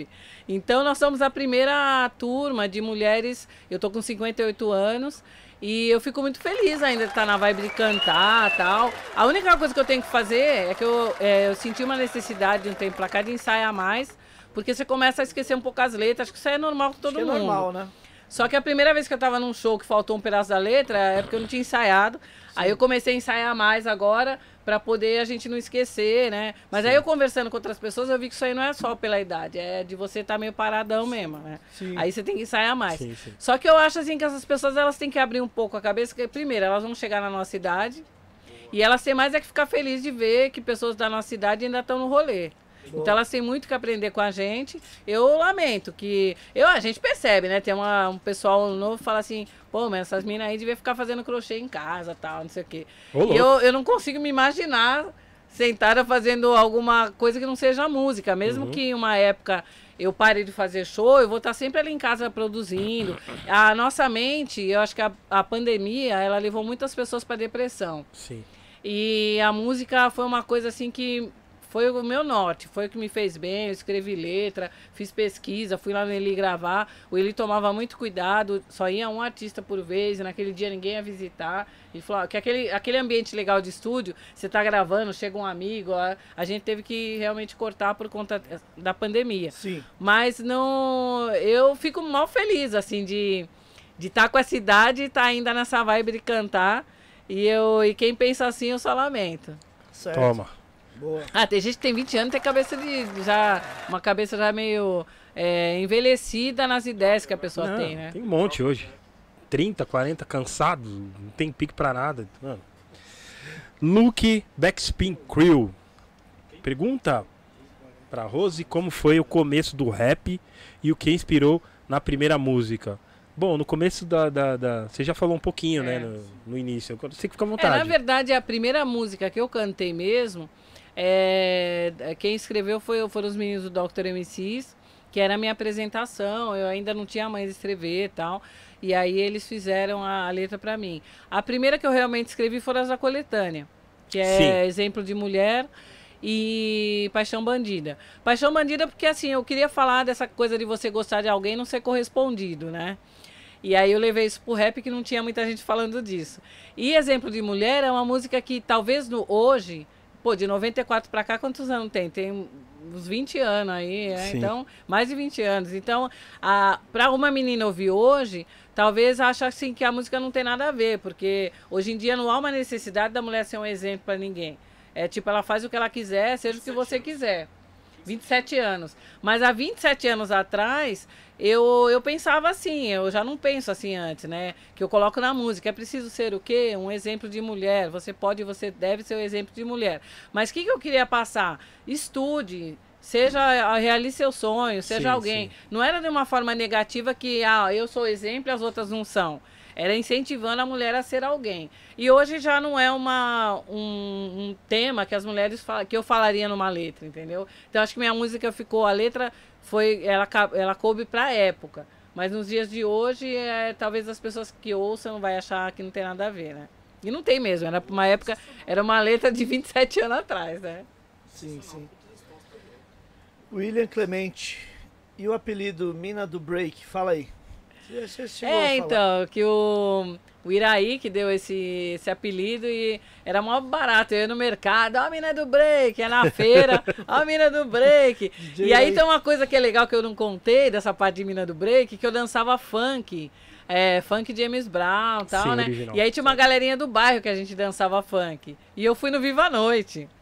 É então, mesmo? é, nessa Tem época. imagens nessa época disso eu aí? tenho, eu tenho a medalha, pô, devia ter trazido. Alô, eu mando a Scooby! foto. Eu vou, tem, eu tem a imagem? Pra nós fazermos não corte. tem a imagem eu dançando. Nem porque nessa Queria- época não, a gente não tinha. Meu, a gente não tinha videocassete nessa época. Sim, Essa era as coisas de rico, mano.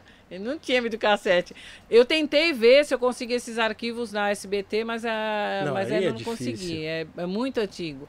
Aí eu dancei. é, na época não tocava o disco. Eles é, tinha uma banda, então a banda tocava lá o Down. Sim. E eu dancei com meu amigo e a gente ganhou.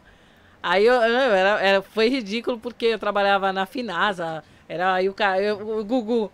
Você trabalha em quê? Auxiliar sanitário. Fizeram uma maquiagem minha, o SBT era aqui na Zona Norte. Que eu, eu não, não, eu não falei, era Vila Guilherme, eu não falei pra ninguém do trabalho que eu ia.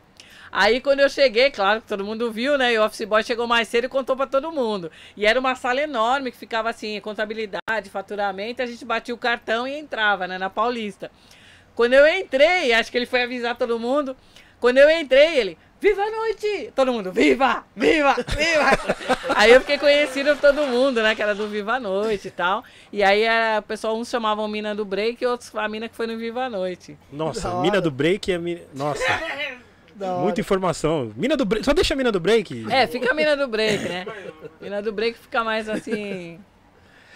É, CF Fogo Livre. É, bom, enfim. Rose MC. O que é. a- ah, Rose MC. Que, ah, que é atual cena do hip hop. Rose MC, que atual. traduzindo. O que ela acha da atual cena do hip Ah, é. O que você acha da cena atual do hip hop? É que tá É, escrito. Tá agora diferente aqui. Traduziu. Ele quis dizer isso. É, ele quis dizer É, a gente né, acabou gente? respondendo quando eu falei Não, do já trap, falou também né? isso. É. Essa, essa pergunta já. Foi, foi. Vamos lá. Maurício Carvalho, Rose MC, hip hop, rap. É o estilo de música mais ouvido do mundo. Na sua opinião, o que está faltando para o rap nacional chegar com facilidade nas pessoas? É, eu sei. Deu uma risada aqui, mas precisamos da sua opinião.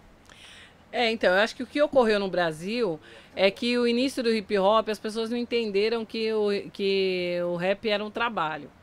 Então, claro que a gente tem a parte social que a gente faz, acho que você pode fazer as duas coisas juntas. Então, o início, eu acho que o povo ficava assim, meio com vergonha de ganhar dinheiro com rap. Não entendia que era um trabalho, que você pode ser um músico do É. rap, ganhar dinheiro, pagar seu aluguel, pagar suas contas. Então ficou muito assim, é, mano, você tá ganhando dinheiro com rap, você tá ganhando dinheiro com rap. E, aí- e aí ficou uma cobrança do meio de quem começou a se destacar. E é, e é uma coisa que deveria ter sido normal, meu. O DJ tem que ganhar dinheiro, o MC tem que ganhar dinheiro. E hoje, acho que a geração de agora tem essa visão, já que eles não acham errado ganhar dinheiro. Sim, Gente, não é é. errado ganhar dinheiro. Mas no início do rap no Brasil, é, talvez porque a gente não tinha esse acesso às traduções em inglês, a gente imaginava que o Dr. Dre, que o NWA, que os caras ficavam o no gueto. Os caras, assim, era gangsta no clipe, vestia um terno e ia pra gravadora. Então os caras tinham uma visão comercial incrível. Então eles não, não tiveram esse, esse problema, mas a gente não conseguiu traduzir isso pra cá.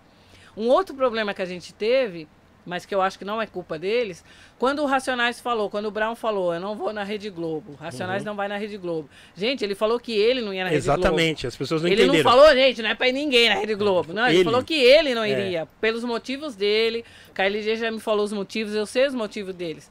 Eles falaram que eles não iriam. Sim. Todo mundo entendeu que não era pra ir. Que não era. Exatamente. Aí ninguém foi. Exatamente. Perdemos o bonde. Agora todo mundo quer ir na rede aberta, aí o pessoal, aí quando o pessoal quis ir, já não era mais o rap, já era outro rolê. Sim, sim. Então eu acho que um dos problemas que a gente teve do rap não ter chegado tantas pessoas, que eu, eu- hoje até tem alguns jovens que falam assim, é porque o rap era de protesto, por isso que não foi. Não é por isso. É porque a gente, a gente podia ter ido com rap de protesto pra televisão. Sim. Entendeu? MV Bill foi, Ah. vários caras foram. Vários caras foram. Então, quando o Bill foi, quando o Rap Hood foi, teve alguns que foram. Mas eu acho que quando deu o boom do, do rap nacional, que todo mundo ficou nessa de, de não ir na televisão. E aí depois, quando, quando viu a necessidade de uma divulgação, porque nada mais era que uma divulgação, aí já não teve mais essa abertura. Hoje nós temos alguns que estão assim, mas é muito pontual. Então o Projota fez algumas coisas, o MC da. É, o, o Projota passou em Malhação que pegou muito jovens, tem uma carreira consolidada. MC da que foi para vários caminhos, né? E acabou, através do trabalho dele, levando muita gente. Sim, sim. Criolo, Criolo, o Criolo tem uma visão monstra, na minha opinião, porque ele, ele gravou com o Ney Mato Grosso, com outros caras, então ele abriu Ivete Sangalo. Ivete Sangalo, então ele gravou com outras pessoas. Então, mas foram coisas pontuais, não teve o boom do rap Sim. nacional. E aí que acontece? O, é, o tipo de rap que a gente faz já não tá mais na, na- O que estaria hoje, entre aspas, na moda, já não é mais aquele rap. sim. Então não sei se vai acontecer. É, eu acho bem difícil. Assim. Quando o Ed Rock foi no, no Caldeirão do Hulk, eu vi uma galera do rap botando até um vídeo dele falando que. É, o único programa que eu não vou é na Globo, tá ligado? O único TV que eu não vou é na Globo. Mas assim, ninguém viu o porquê que ele foi, tá ligado? E, e a- a- as ações que ele, maravilhosas que ele fez, tá ligado? Eu assisti o programa, ele foi porque iam ajudar a tal comunidade que ele tinha pedido, tá ligado? Os caras iam ter que ajudar de uma forma, tipo, vamos ajudar a comunidade, entendeu? E, e- e, tipo assim, é, entendeu? Tipo, ele fez uma coisa, tipo, muito louco, muito foda, muito corajoso, falou, tá, eu vou, mas vocês vão ter que ajudar as, as comunidades aqui. Mas aí alguma Não, galera assim, do, do... Você pode mudar de opinião. E uma, Ah, você, você pode, numa época, falar uma coisa e depois de 10 anos você, você fala, não, eu pensava assim em tal época e agora eu, eu vou por outros motivos. Agora, eles vão ser cobrados o resto da vida de É, ir na Globo? É, mas assim, e, e a- eu, eu achei louco a atitude de- dele de tipo, tá, eu vou, mas vocês vão ter que ajudar tal comunidade, entendeu? Foi uma troca, tá ligado? Pra ajudar a comunidade, entendeu? Ele não foi pensando nele, ele falou, não, vocês vão ter que ajudar, entendeu? Aí a galera do rap não viu isso, viu só, pegaram toda hora aqueles besta do Facebook lá, é, botando a, a, a fala dele de anos atrás dizendo que não ia. Que, ah, eu só não vou na Globo. Pá, tá, mas as pessoas mudam e uma. O que ele, ele não foi moscando, ele, ele foi. Ele pensou no que ele no ia projeto fazer. social. No projeto social, mano. Tá ligado? Foi um É, projeto, cara, é foi uma ideia, visão entendeu? foda que ele teve. Que eu falei, caraca, que visão monstra, tá ligado? E foi da hora ver ele cantando o Nego Drama lá, tá ligado? No, foi da hora ele cantando. Eu achei foda, tá Eu ligado? também achei. O mundo mudou. Entendeu? Eu acho que Sabe, a gente tem umas relações hoje globalizadas, global e local. É, é assim, é, a gente está em contato com o hip hop do mundo inteiro. É, entendeu? Então hoje a gente tem o tradutor, meu, você fala com todo mundo. Então mesmo que você não fale a língua da pessoa, você consegue traduzir e entender. Eu acho que se a gente ficar ainda naquela coisinha do Santana Samba, que a gente só aquele grupinho se conhecia, que eu guardo no meu coração assim que Gramacenei. Natanael Valente, a gente teve um momento ali que é único, que vai ficar para sempre. Mas a gente tinha um grupo muito fechado ali.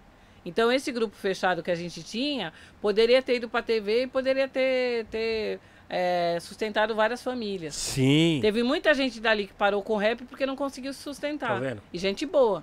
Entendi. Gente Sim, boa, sim. né? O... Ah, eu sou uma, eu só consegui continuar porque eu tinha educação. Talvez se eu tivesse ficado Sim. só cantando, eu também não conseguiria ter uma carreira, entendeu? Sim, sim. Sim, sim. O Adriano Moura, salve amigos. Opa, Adriano. Escrevendo só pra dizer que a Rose MC é a história viva do hip hop nacional. Oh, obrigado, Beijos, gratidão. rainhas. Nós vemos, nós, nós se vemos nos sábados, no sábado na São Bento. Abraço a todos, sigamos forte. Oh, obrigadão, Obrigado Adriano, pelo tá superchat sempre- aí, Adriano. A Tati Soares também mandou um superchat, só pra mandar um, um beijo de as dendês para, pra rainha. É. Nossa, tô louca pra encontrar com elas Obrigado. pessoalmente. Elas Obrigado, fazem Tati. festa e tal. Eu fui lá no Instagram, dei entrevista pra elas. Legal, legal, projeto legal delas. Boa. Tem mais, Ney? É isso, né? A última foi a da Tati. Deixa eu ver aqui. Dá um conferido aqui. RM, um oferecimento de brigadeiros artesanais. Nossa, bastante Groovy. gente. Ó, a Tati Laser tava, tá aqui. Não, tem ó. mó galera, tem mó galera aí. Olha o seu Groovy discurso. Brigadeiros. Salve, Peixão. As Ó, o perguntas Peixão mandou essas. uma aqui, peraí. Mandou? Ele- Mandou não. Ah, não, ele tá de brincadeira, mano. Não, eu já, já dei uma. um- eu fi- eu fiz algumas aí já. Não, não tá não. Ele não tá de brincadeira, não. Ele fez várias aí. 10 perguntas pra Rose? É isso? Não, não. Ele, ele mandou algumas. Algumas sugestões. Da hora.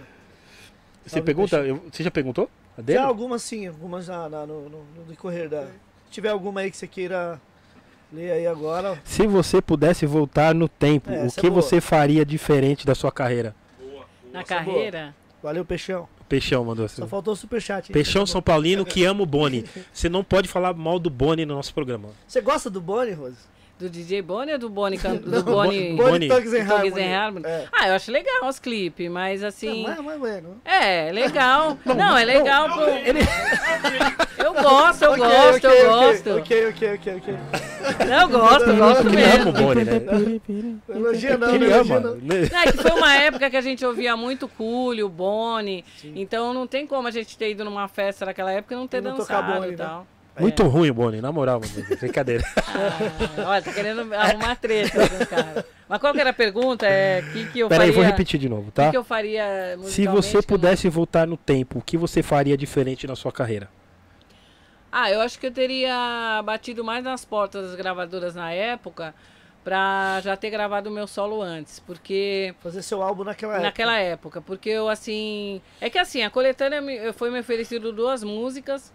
Adoro o Carlinhos, meu amigão até hoje. Só que eu fiquei embaçando para assinar o contrato, porque meu pai era músico. Meu pai mexia muito com essa parte de contrato ó, dos músicos e tal. E aí meu pai falou, ó, vê bem tal que você vai assinar. Aí no dia lá as meninas tudo empolgadas assinando tal. Aí eu chamei o Carlinhos, falei, ó, Carlinhos, tô com uma produtora tal, eu preciso levar. Ele, pô, mas como é que você vai fazer isso comigo? Não sei o quê. Aí eu falei, não, Carlinhos, eu vou levar pra produtora. Mas eu volto com ele assinado tal. Ele falou: se você não assinar, eu tiro tua voz do, do disco. Aí eu levei pra casa. Gente, aquela época, não só o Carlinhos, que eu gosto muito dele, mas a grande parte das gravadoras, de 14 cláusulas, 15 era, era a favor da gravadora e você não tinha nenhuma. Uma delas é que eu não poderia gravar com ninguém por três anos, não me prometiam solo. Então, assim, eram muitas regras que todas as gravadoras da época faziam para segurar o artista, mas não oferecia nada. Aí eu falei, mano, não posso assinar isso tal. Aí Carlinhos ligando, eu enrolando. Até que uma pessoa foi lá e viu o disco com a minha voz, né? Eu, ah, legal, tal. Aí eu fui, aí eu falei, ah, Carlinhos, pô, não dá nesse momento, vamos continuar a parceria. Aí, conclusão, ele não investiu financeiramente para divulgar minha música. O que eu consegui, ele divulgou mais as que, que assinaram que eu acho justo. E aí eu consegui uns rolês com a 89. Aí um, o Rap Sensation foi lá na 89 e na época tinha um cara lá tal. E aí o cara, ele falou, ah, tem mina no rap e tal. Ele falou da gente. Quando ele ouviu minha música, ele adorou. Aí ele começou a tocar... É, porque ele gostou da música. Sim. Caraca, mano. Aí eu falei, meu, eu não tenho dinheiro pra pagar na metropolitana, mas o cara da 89 tá tocando, tá bom, entendeu? Lógico. Então, talvez se eu tivesse é, insistido mais em outras gravadoras, ou até com o próprio Carlinhos de fazer o solo, eu teria conseguido. Então, é a única coisa que eu acho que eu podia ter insistido mais, que podia ter rolado. Legal, legal. Paulo Careca tá perguntando: Salve produção. Pergunta pra Rose: Com quem ela tem vontade de fazer uma colaboração? Antigo ou atual? Ah, o Emicida, né?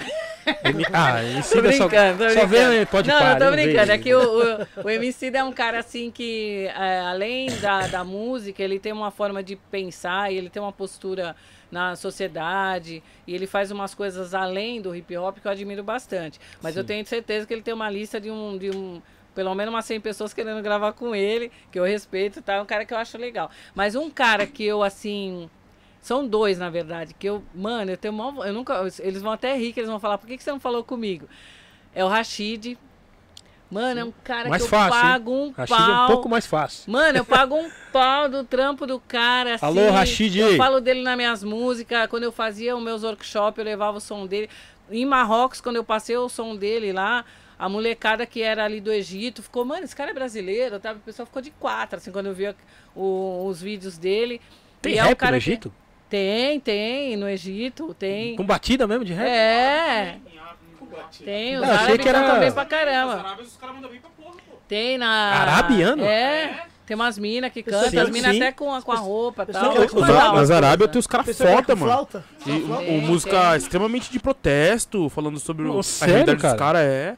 Pô, legal, cara. E aí eu, é, é, o Rashid é um cara. Agora outro que eu, mano, eu gosto do trampo do cara, mas sinceramente, eu nem sei se eu conseguiria acompanhar, acompanhar ele. Coruja.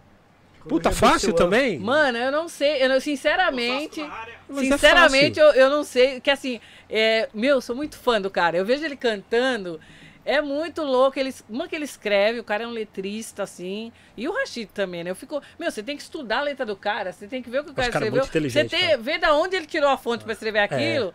Aquilo ali dá uma dissertação. A letra do cara dá uma Sim, dissertação. sim. Então, eu acho a milhão a letra dele. Ele me inspirou muito. Vou ser Pô, bem legal, sincera. mano. Pro meu disco, uma das, pessoas, uma das pessoas que eu mais ouvi foi o Rashid. Porque a forma dele, dele pensar. É, eu vi muita live dele, ele nem sabe que eu ficava que nem você, eu ficava lá só assim de cantinho, né? Não escrevia muito. Mas ele fez uns ao vivo ali que eu falei, caraca, mano, o cara é. Ele é a milhão. E o Coruja, eu, eu posso até ver com ele, tá? Mas não sei, mano, se eu consigo. Não, vamos ver, né? Consegue. Pessoal ele já rima tá- muito, O pessoal mano. já tá na hashtag aqui, ó. Hashtag Rose MC com Coruja BC1. Rose MC com Rashid também, tá? E, e provavelmente eles devem saber, eu tenho certeza que eles devem saber quem é Rose MC. Certeza. E o Rashid, Lógico, eu vi ele certeza. cantando no. O São de KLJ, né? uma vez estava no Encontro Paulista de Hip Hop.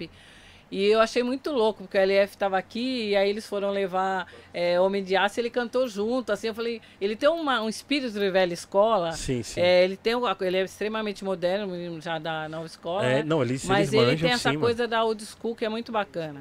então Sim, talvez sim. ele tenha mano. paciência. Ah, eu tenho comigo. certeza. Por favor. Que Vamos fazer, vídeo, vamos fazer esse feat aí. a, a todos os ouvintes ácidos. Ah, das minas, tem que falar das minas, né? Sim. Uma mina que eu é, já gravei é, participação do SNJ, mas que eu tenho vontade de fazer uma, eu e ela, é a Cris. Sim. Já falei com ela, a gente tá acertando aí pra fazer. E é o de Serra das Flores, que eu adoro o trampo Sim. das minas, participei de um videoclipe. Grande. E a gente tá pensando em fazer também uma, um, uma, um feat assim meu com ela. Eu e a Jo já estamos vendo crer, de fazer. Mas aí a gente vai ver se faz com grupo ou se faz só eu e ela. É, são minas que eu acho que tem um trampo legal. Assim. Sim, sim, as meninas. Eu sou grande admirador da Odisseia das Flores. Eu acho bem louco o trampo delas, tá ligado? Acompanho um tempo já ela, eu acompanho a carreira delas. E. Pessoal, vocês são mais próximos, acredito que a crise é mais fácil. A Odisseia também é mais fácil. É, então, elas eu já estou em contato. É que já a tem- já tá já tá vendo, encaminhado. Tá encaminhado, tá encaminhado. É que a. Cris, a gente tá com a questão de agenda, que ela tá com muito trampo direto e tal. E a Cris é parceirona, meu. O que ela fez comigo nos 20 anos, 20 anos da CNJ, ela me convidou, eu e a senhorita Paola, para cantar em vários shows. Sim. Então, e na época os meninos da Margedon estavam junto, que eles tinham uma Sim. música com ela, a gente fez Sesc, Manos e Minas. Então, é, isso que é legal, sabe? A gente teve uma parceria há 20 anos e agora é, ela podia falar assim, ah, menos 20 anos, vou ficar só eu de mina aqui, pá. Tem umas minas que são assim, né? Sim. Mas aí ela falou, não, vou trazer a Rose, trazer... E eu nem tava fazendo o álbum ainda, não tava ainda aparecendo muito, e ela teve esse respeito, assim, de me levar pra Sim. fazer junto com Aquela banda faixa que tem no, no, no disco do CNJ é suas, então. É, o Biografia Feminina, Biografia Feminina, eu, né? a Cris e a senhorita Paola, que a gente canta. E na época a Daniela estava comigo no Mina, Sim. ela cantou. Aí, como agora a Daniela já tá, ela não tá assim tão frequente no hip hop, aí eu e a Cris a gente faz a parte dela. Legal, legal. Então, vocês que mandam vídeo pro Rashid, tá? Pro Coruja também. Aí, Rachid. Faça uns cortes aí. Faz um corte. Chama ele inbox. Sei que é difícil eles, até- é, eles responderem, né? Mas chega neles. Mas é fácil, hein? É fácil. É isso. Tem mais pergunta? Não? Achei que tinha. Zero. Mandou 10 aqui. Fechou, Eu, eu, eu fiquei até com É medo, isso. que eu falei, meu, o que, que vai vir agora? Aquela né? pergunta lá, Eric, aquela lá polêmica? É. Aquela lá? Vamos lá, polêmica, polêmica. Rose MC, E Rose? MC. Será que ela vai responder? Ô, hoje eu vim aqui é, com a disposição. Rose MC, suas redes sociais, por favor. É essa que é a. que a gente já tipo quase Não. finalizando. Não, é. não posso. Pergunta Não, eu tenho que polêmica, falar, não. do, eu tenho que falar do, do, do vídeo que eu lancei sábado. Não, vamos falar. Sim. Falar, Antes. vamos falar. Não, antes as redes. É, eu tô como é, no Instagram, Rose MC, underline, é, Rose, underline MC 85 e no Facebook Rose MC ou Rose Rocha. Então, O Facebook, Instagram e o, e o YouTube, YouTube, eu, tenho, eu ia falar. eu tenho o canal de artista, Oi. Yeah. Rose É. MC. Tem a notinha Oficial? musical lá. Oficial? Oficial. Ó! É que assim, é uma coisa que eu tive que aprender agora com, com o álbum, é registrar minhas músicas. Aí eu fiz uma pesquisa de várias, vários lugares, aí ele falou, ó, tem que registrar e tal. Aí eu entrei na UBC, eu saí da Cican, que nada fez por mim, e aí eu entrei na UBC. Aí eu achei que tava tudo certo, né? Eu falei, mando lá, tem o ISRC e tal. Aí eu, ele falou, não, Rose, agora você tem que encontrar uma distribuidora para pôr nas plataformas digitais. Aí fiquei mal pesquisa, a ONRP, né? Peguei a CD Baby. Então eu, eu aprendi a fazer essa parte, então eu mesma que estou gerenciando por Legal. enquanto. As músicas E já a- estão nas plataformas de áudio já, também? cinco músicas estão. E aí agora eu vou lançar mensalmente, uma ou duas até março. Em março eu quero lançar o disco. E aí, com isso, eu senti a necessidade de ter um canal de artista. Certo. Porque pra você ter a- até os créditos lá e pra filtrar. Foi mó engraçado que um dia eu fui lançar uma lyric vídeo minha Sim. e o YouTube me bloqueou. Aí, aí eu tive que explicar que eu era eu, né? Então, isso é bom porque te dá uma segurança que a coisa é séria. Então aí eu mandei lá. Eles meu- até o é. artista, né? Imagine. Aí eu coloquei lá terceiro. que eu era da CD Baby e tal, e aí eu mandei tudo. Eles mandaram um e-mail e eu respondi que eu era a própria artista. E as músicas antigas? Já estão nas plataformas? É, eu coloquei no canal também. Eu subi exemplo de mulher, é, subi a Paixão Bandida e do MNA também. E o. Tudo lyric vídeo. É, tudo lyric vídeo? É, o, é, as duas eu, eu coloquei só o refrão, não coloquei a música inteira. E do Mina eu também coloquei só o refrão, não coloquei a música inteira e foto das meninas que estão comigo. E no. Agora de vídeo tem, eu fiz o de lá pra cá.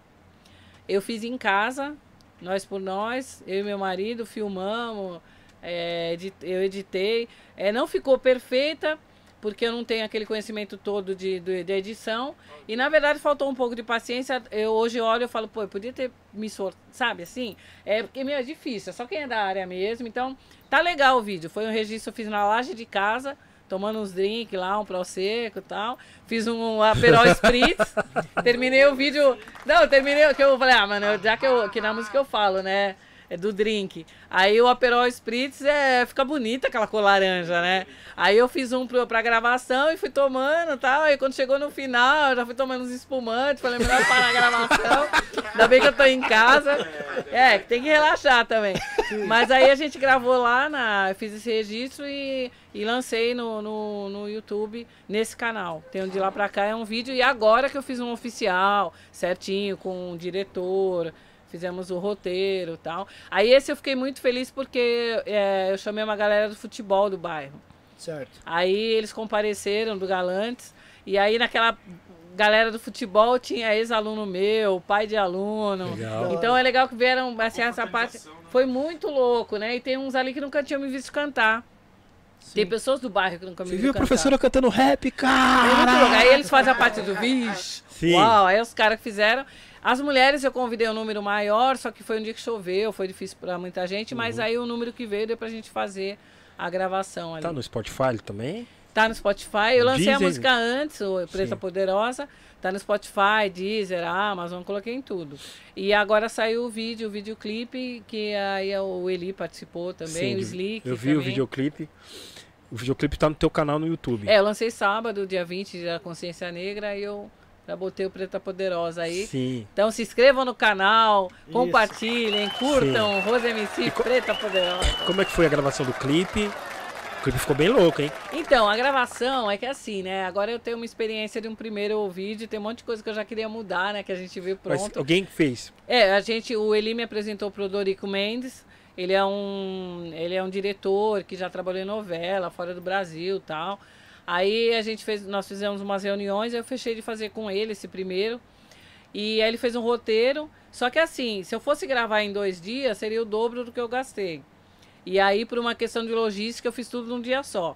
Então, no período da manhã, a gente gravou na, numa quadra. Era para ser na rua, era um show de rua, mas cho bem, choveu o dia inteiro. De novo? Então, é, aí do lado nós fizemos na, na, numa bote que tem lá na, na, na quadra. E aí eu peguei o salão do amigo meu, ele, ele cedeu o salão.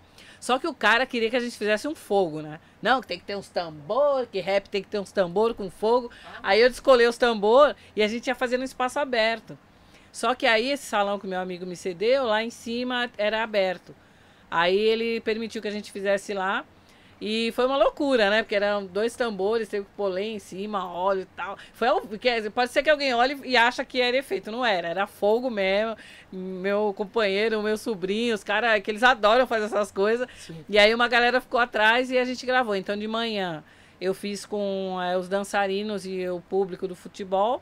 À tarde eu fiz com as mulheres. Então a cena das mulheres foi de tarde. A Rúbia fortaleceu o dia inteiro comigo, sem palavras. Tenho nem o que falar, ela me ajudou. Ela tinha feito as tranças e me ajudou a me produzir. E à noite nós fizemos a parte de cima o tambor. Então aquela Legal. parte do fogo foi feita na parte de cima. Então um dia de gravação. Foi um dia de gravação, amanhã, tarde e noite, é. Aí nós fizemos assim. E aí ele fez toda a edição, aí eu e ele demos uns pitacos, tal, umas mudanças, e aí o clipe ficou pronto. Aí a gente é muito engraçado, a gente depois que assiste é igual música. Você acaba já fala, pô, podia ter feito isso, podia ter feito aquilo. Mas aí eu já tô com ideias para um próximo, então já tem é, duas produtoras que eu, que eu já tô vendo que eu quero fazer. Porque uma coisa que eu acho legal também é produzir com. fazer um clipe com cada produtora, porque são olhares diferentes e qualidades diferentes que a gente vai ter. Sim. Então uma delas é a Beco Filmes, que eu adoro o trabalho do Biofa, acho muito legal.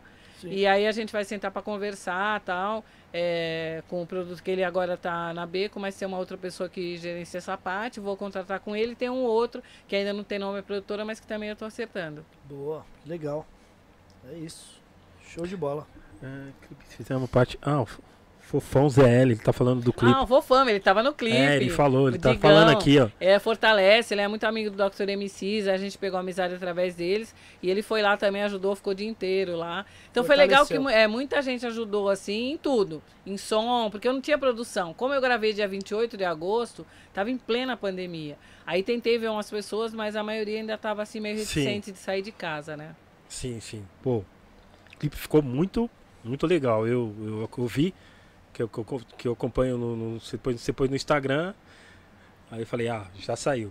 Tá É que assim, muita gente ajudou na, na parceria. Até o som, o cara lá da, da, da mecânica que puxou ali coisa. Então, assim, eu não tive grana para bancar uma produção, nem pessoal, que eu mesma fiz o meu make, minha roupa e tal. E aí eu pus ali assim as quatro roupas e eu mesma ia lá tal, não sei o que, a Ruby ajudando. Que é uma coisa que, que eu vou tentar para uma próxima, assim. Que, que aí eu já quis fazer a parte de foto com o Man.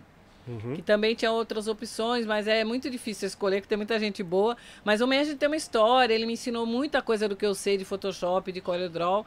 Além da gente ser amigo há muito tempo, ele, ele tem um olhar incrível, Sim, né? não. Aí nós, é, ele é muito monstro. bom. Aí a pra gente é, pensou em fazer estúdio e rua, mas aí a gente acabou no estúdio, já achamos o caminho que a gente queria. Uhum. Então eu fiz as fotos do estúdio e ele agora está produzindo a capa do, do, do meu álbum, vai ser com ele. Pô, legal. Vixe. Legal demais. Lembrando que o episódio de hoje também vai estar nas plataformas de áudio, no Spotify, no Deezer, no Google e no. Podcast. Não, Caso você precise de alguns cortes, tá? Corte assim, você falando do seu disco, você falando do seu clipe, você fica à vontade pra cortar, tá? E pra, pra alimentar suas redes Ah, legal. Tá? Boa. Tá bom. Não, eu já vou colocar na minha playlist lá, porque o pessoal já entra no, no canal. Legal, Tá. legal. Porque às vezes você quer pôr no Instagram ali, alimentar você falando do disco, como foi o processo, como, Certo. tá ligado? Não, e aqui, eu acho, assim, eu tenho um respeito muito grande pela galeria, é, pelas lojas de disco. Eu trabalhei muito aqui, eu fiz muitas capas de CD para Ghetto Records. Então, Sim. os meninos aqui, a gente tinha uma relação de amizade. Eu sempre tive aqui na galeria, né? Sim, sim. Então, é, estar aqui é estar em casa para mim. Então, eu ficava assistindo lá em casa e fa- é um dos lugares que eu queria ir. Porque Sim. a gente vê que tem alguns podcasts que é, o pessoal vai para uma outra linha, mais humorística ou mais assim, é, tiração de onda, é onde sai as polêmicas que o pessoal gosta, né? Sim. É, Então o pessoal gosta de cortar as polêmicas e depois jogar no outro dia, é aquela Sim. coisa, né? Do cancelamento, Pá, pá. né? isso. que bomba, né? Não, que, que é isso. É, estamos honradíssimos por mais uma aula que nós tivemos com a sua presença aqui, com seus. é, você falando do- do- dos acontecimentos que fizeram parte, alguma parte, né, que seja da sua vida. Foi mais uma aula. é, no programa de 80 ainda, É. tá ligado? É. Queremos agradecer muito a sua presença aqui no Gringo Podcast, tá? Você que teve, você que estava aí em casa, foi a aula, hein? Só foi ligar na TV de plasma e bom, só anotar as dúvidas. Só anotar as dúvidas, porque é só anotar, só ir anotando. Caramba, Qualquer coisa caramba. manda depois no direct, eu respondo lá. Rose, você falou de tal coisa, me tira uma dúvida. né? Tipo aqueles caras, né? Eu assisti seu podcast, eu... mas você, mas a barramadinha foi aquilo mesmo, tipo, Foi, mano, foi. Foi. Sabe, é, é sempre uma aula. Você é louco, honradíssimos com a sua presença aqui. Muito obrigado por ter aceitado. Tá? Você já, você- já era pra você ter vindo mais an- antes, né? Entendeu? Aqui. Não, Mas veio acho na hora tudo, certa. tudo tem um momento certo. acho Inclusive que agora é legal clipe, porque né? eu finalizei o, o álbum. É, eu tenho que agradecer também que o Eli Preto Original ele é muito responsável por essa minha mudança. Sim. É, eu tinha uma forma de cantar que era cômoda pra mim, que eu cantava reto. Era o jeito que eu cantava, a minha voz é grave e tal. E eu achava legal cantar daquele jeito. Até que com ele ele falou: não, é, sobe a voz. Não, Eli, mas é o rap, mano. A gente que é da rua, vem com essa, com essa ideologia aqui, não, mas é o rap. Aí eu, ele falou: não, aí ele, ele me ensinou a cantar de outras formas e ele tirou o que há de melhor em mim em termos artísticos. Legal. Então, tem coisa que eu falava, eu pensava assim, putz, eu não vou conseguir. E ele, Rose, você consegue, faz de novo. Não, ele me deu umas broncas que você não tem noção, mano. Ele é legal, ele veio aqui, deu risada, mas vocês não têm noção. Lá no estúdio, quando o negócio é sério, ele. De novo, você consegue. Não, isso aqui não tá bom, faz de novo. Teve coisa que eu fiz, que eu fiz dez vezes, na outra gravação, ele terminamos, ele. Lembra aquilo lá daquela música? Vamos fazer de novo? E aí é graças a essa, essa, é, esse aprendizado que eu tive com ele que eu consegui melhorar. E hoje eu tenho o maior orgulho de ver que eu consegui fazer músicas diferentes. Legal. Que não dá pra pessoa pegar um CD com 12 músicas e a pessoa cantar igual em todas. Então tem umas que eu canto mais alto, outras mais baixo. Até a Preta Poderosa, ali mesmo a gente já fez essa brincadeira, que eu canto alto e depois no, eu entro com a voz mais grave. Então eu tenho que agradecer muito a ele por essa amizade que a gente tem de MN de mil Sim. anos. E o respeito, o carinho que eu tenho por eles. E de hoje ele ser meu produtor. E aí outro dia eu fui gravar, eu, tô, eu vou participar de um, de um documentário de um pessoal de faculdade e tal, né? Estação hip hop, Estação São Bento hip hop. E aí o dia que eu fui gravar no estúdio, eu- aí eu mandei um zap, falei, ele é est- é mó estranho pro estúdio sem você, né? Porque a gente acostuma ter um produtor musical te di- direcionando. E aí eu, eu ia pra lá, ele falou, ah, isso é normal, eu também quando faço minhas coisas, mas é a vida, tipo assim, né? Tem que continuar umas coisas fazendo sem ele, né? Sim, grande Eli, Um abraço produtor Eli. oficial DMN. BMN. Pessoal, ah, muito obrigado a todos que ficaram com nós até esse exato momento. Oi, agradecer o Ney, gente. Vem aqui na loja do cara, eu vou sair assim. É isso. Ney, brigadão aí pela Uma oportunidade. honra pra gente. Eric Sempre J, uma honra, uma Ney, honra. Produção aí, muito obrigado por tudo. Gratidão mesmo estar aqui hoje. Nós que agradece. Nós que aula. agradecemos essa. Agradecer o nosso diretor também, DJ RM. Tamo aí, fiquei. Tá muito no alto aqui. Stand-by aqui. dando umas aulas de transmissão. Brincadeira. Obrigado, Rose. É uma honra ter você aqui. Eu acompanho desde, mano. Eu, eu não sou moleque, mas também não sou senhor. Estamos na mesma- Tenho 42 anos, então eu acompanhei o rap Aí no início. Do início gente, ali. né? e é a minha escola de verdade mesmo, assim. Até hoje eu faço live, só toco rap Só nacional. toca rap nacional. Tento tocar só os vinil, por isso que eu tenho os Inclusive vinis ele toca, com certeza ele Olha, toca. Esse disco eu toco direto, toda É. vez toco. Então, muito uma honra ter você aqui, poder Obrigadão, te trombar, mesmo. saber um pouco mais, né, de, de- dos bastidores do rap, que a gente, É, quando ouve, não sabe É. o bastidor muito de- do que aconteceu aqui e ali, né?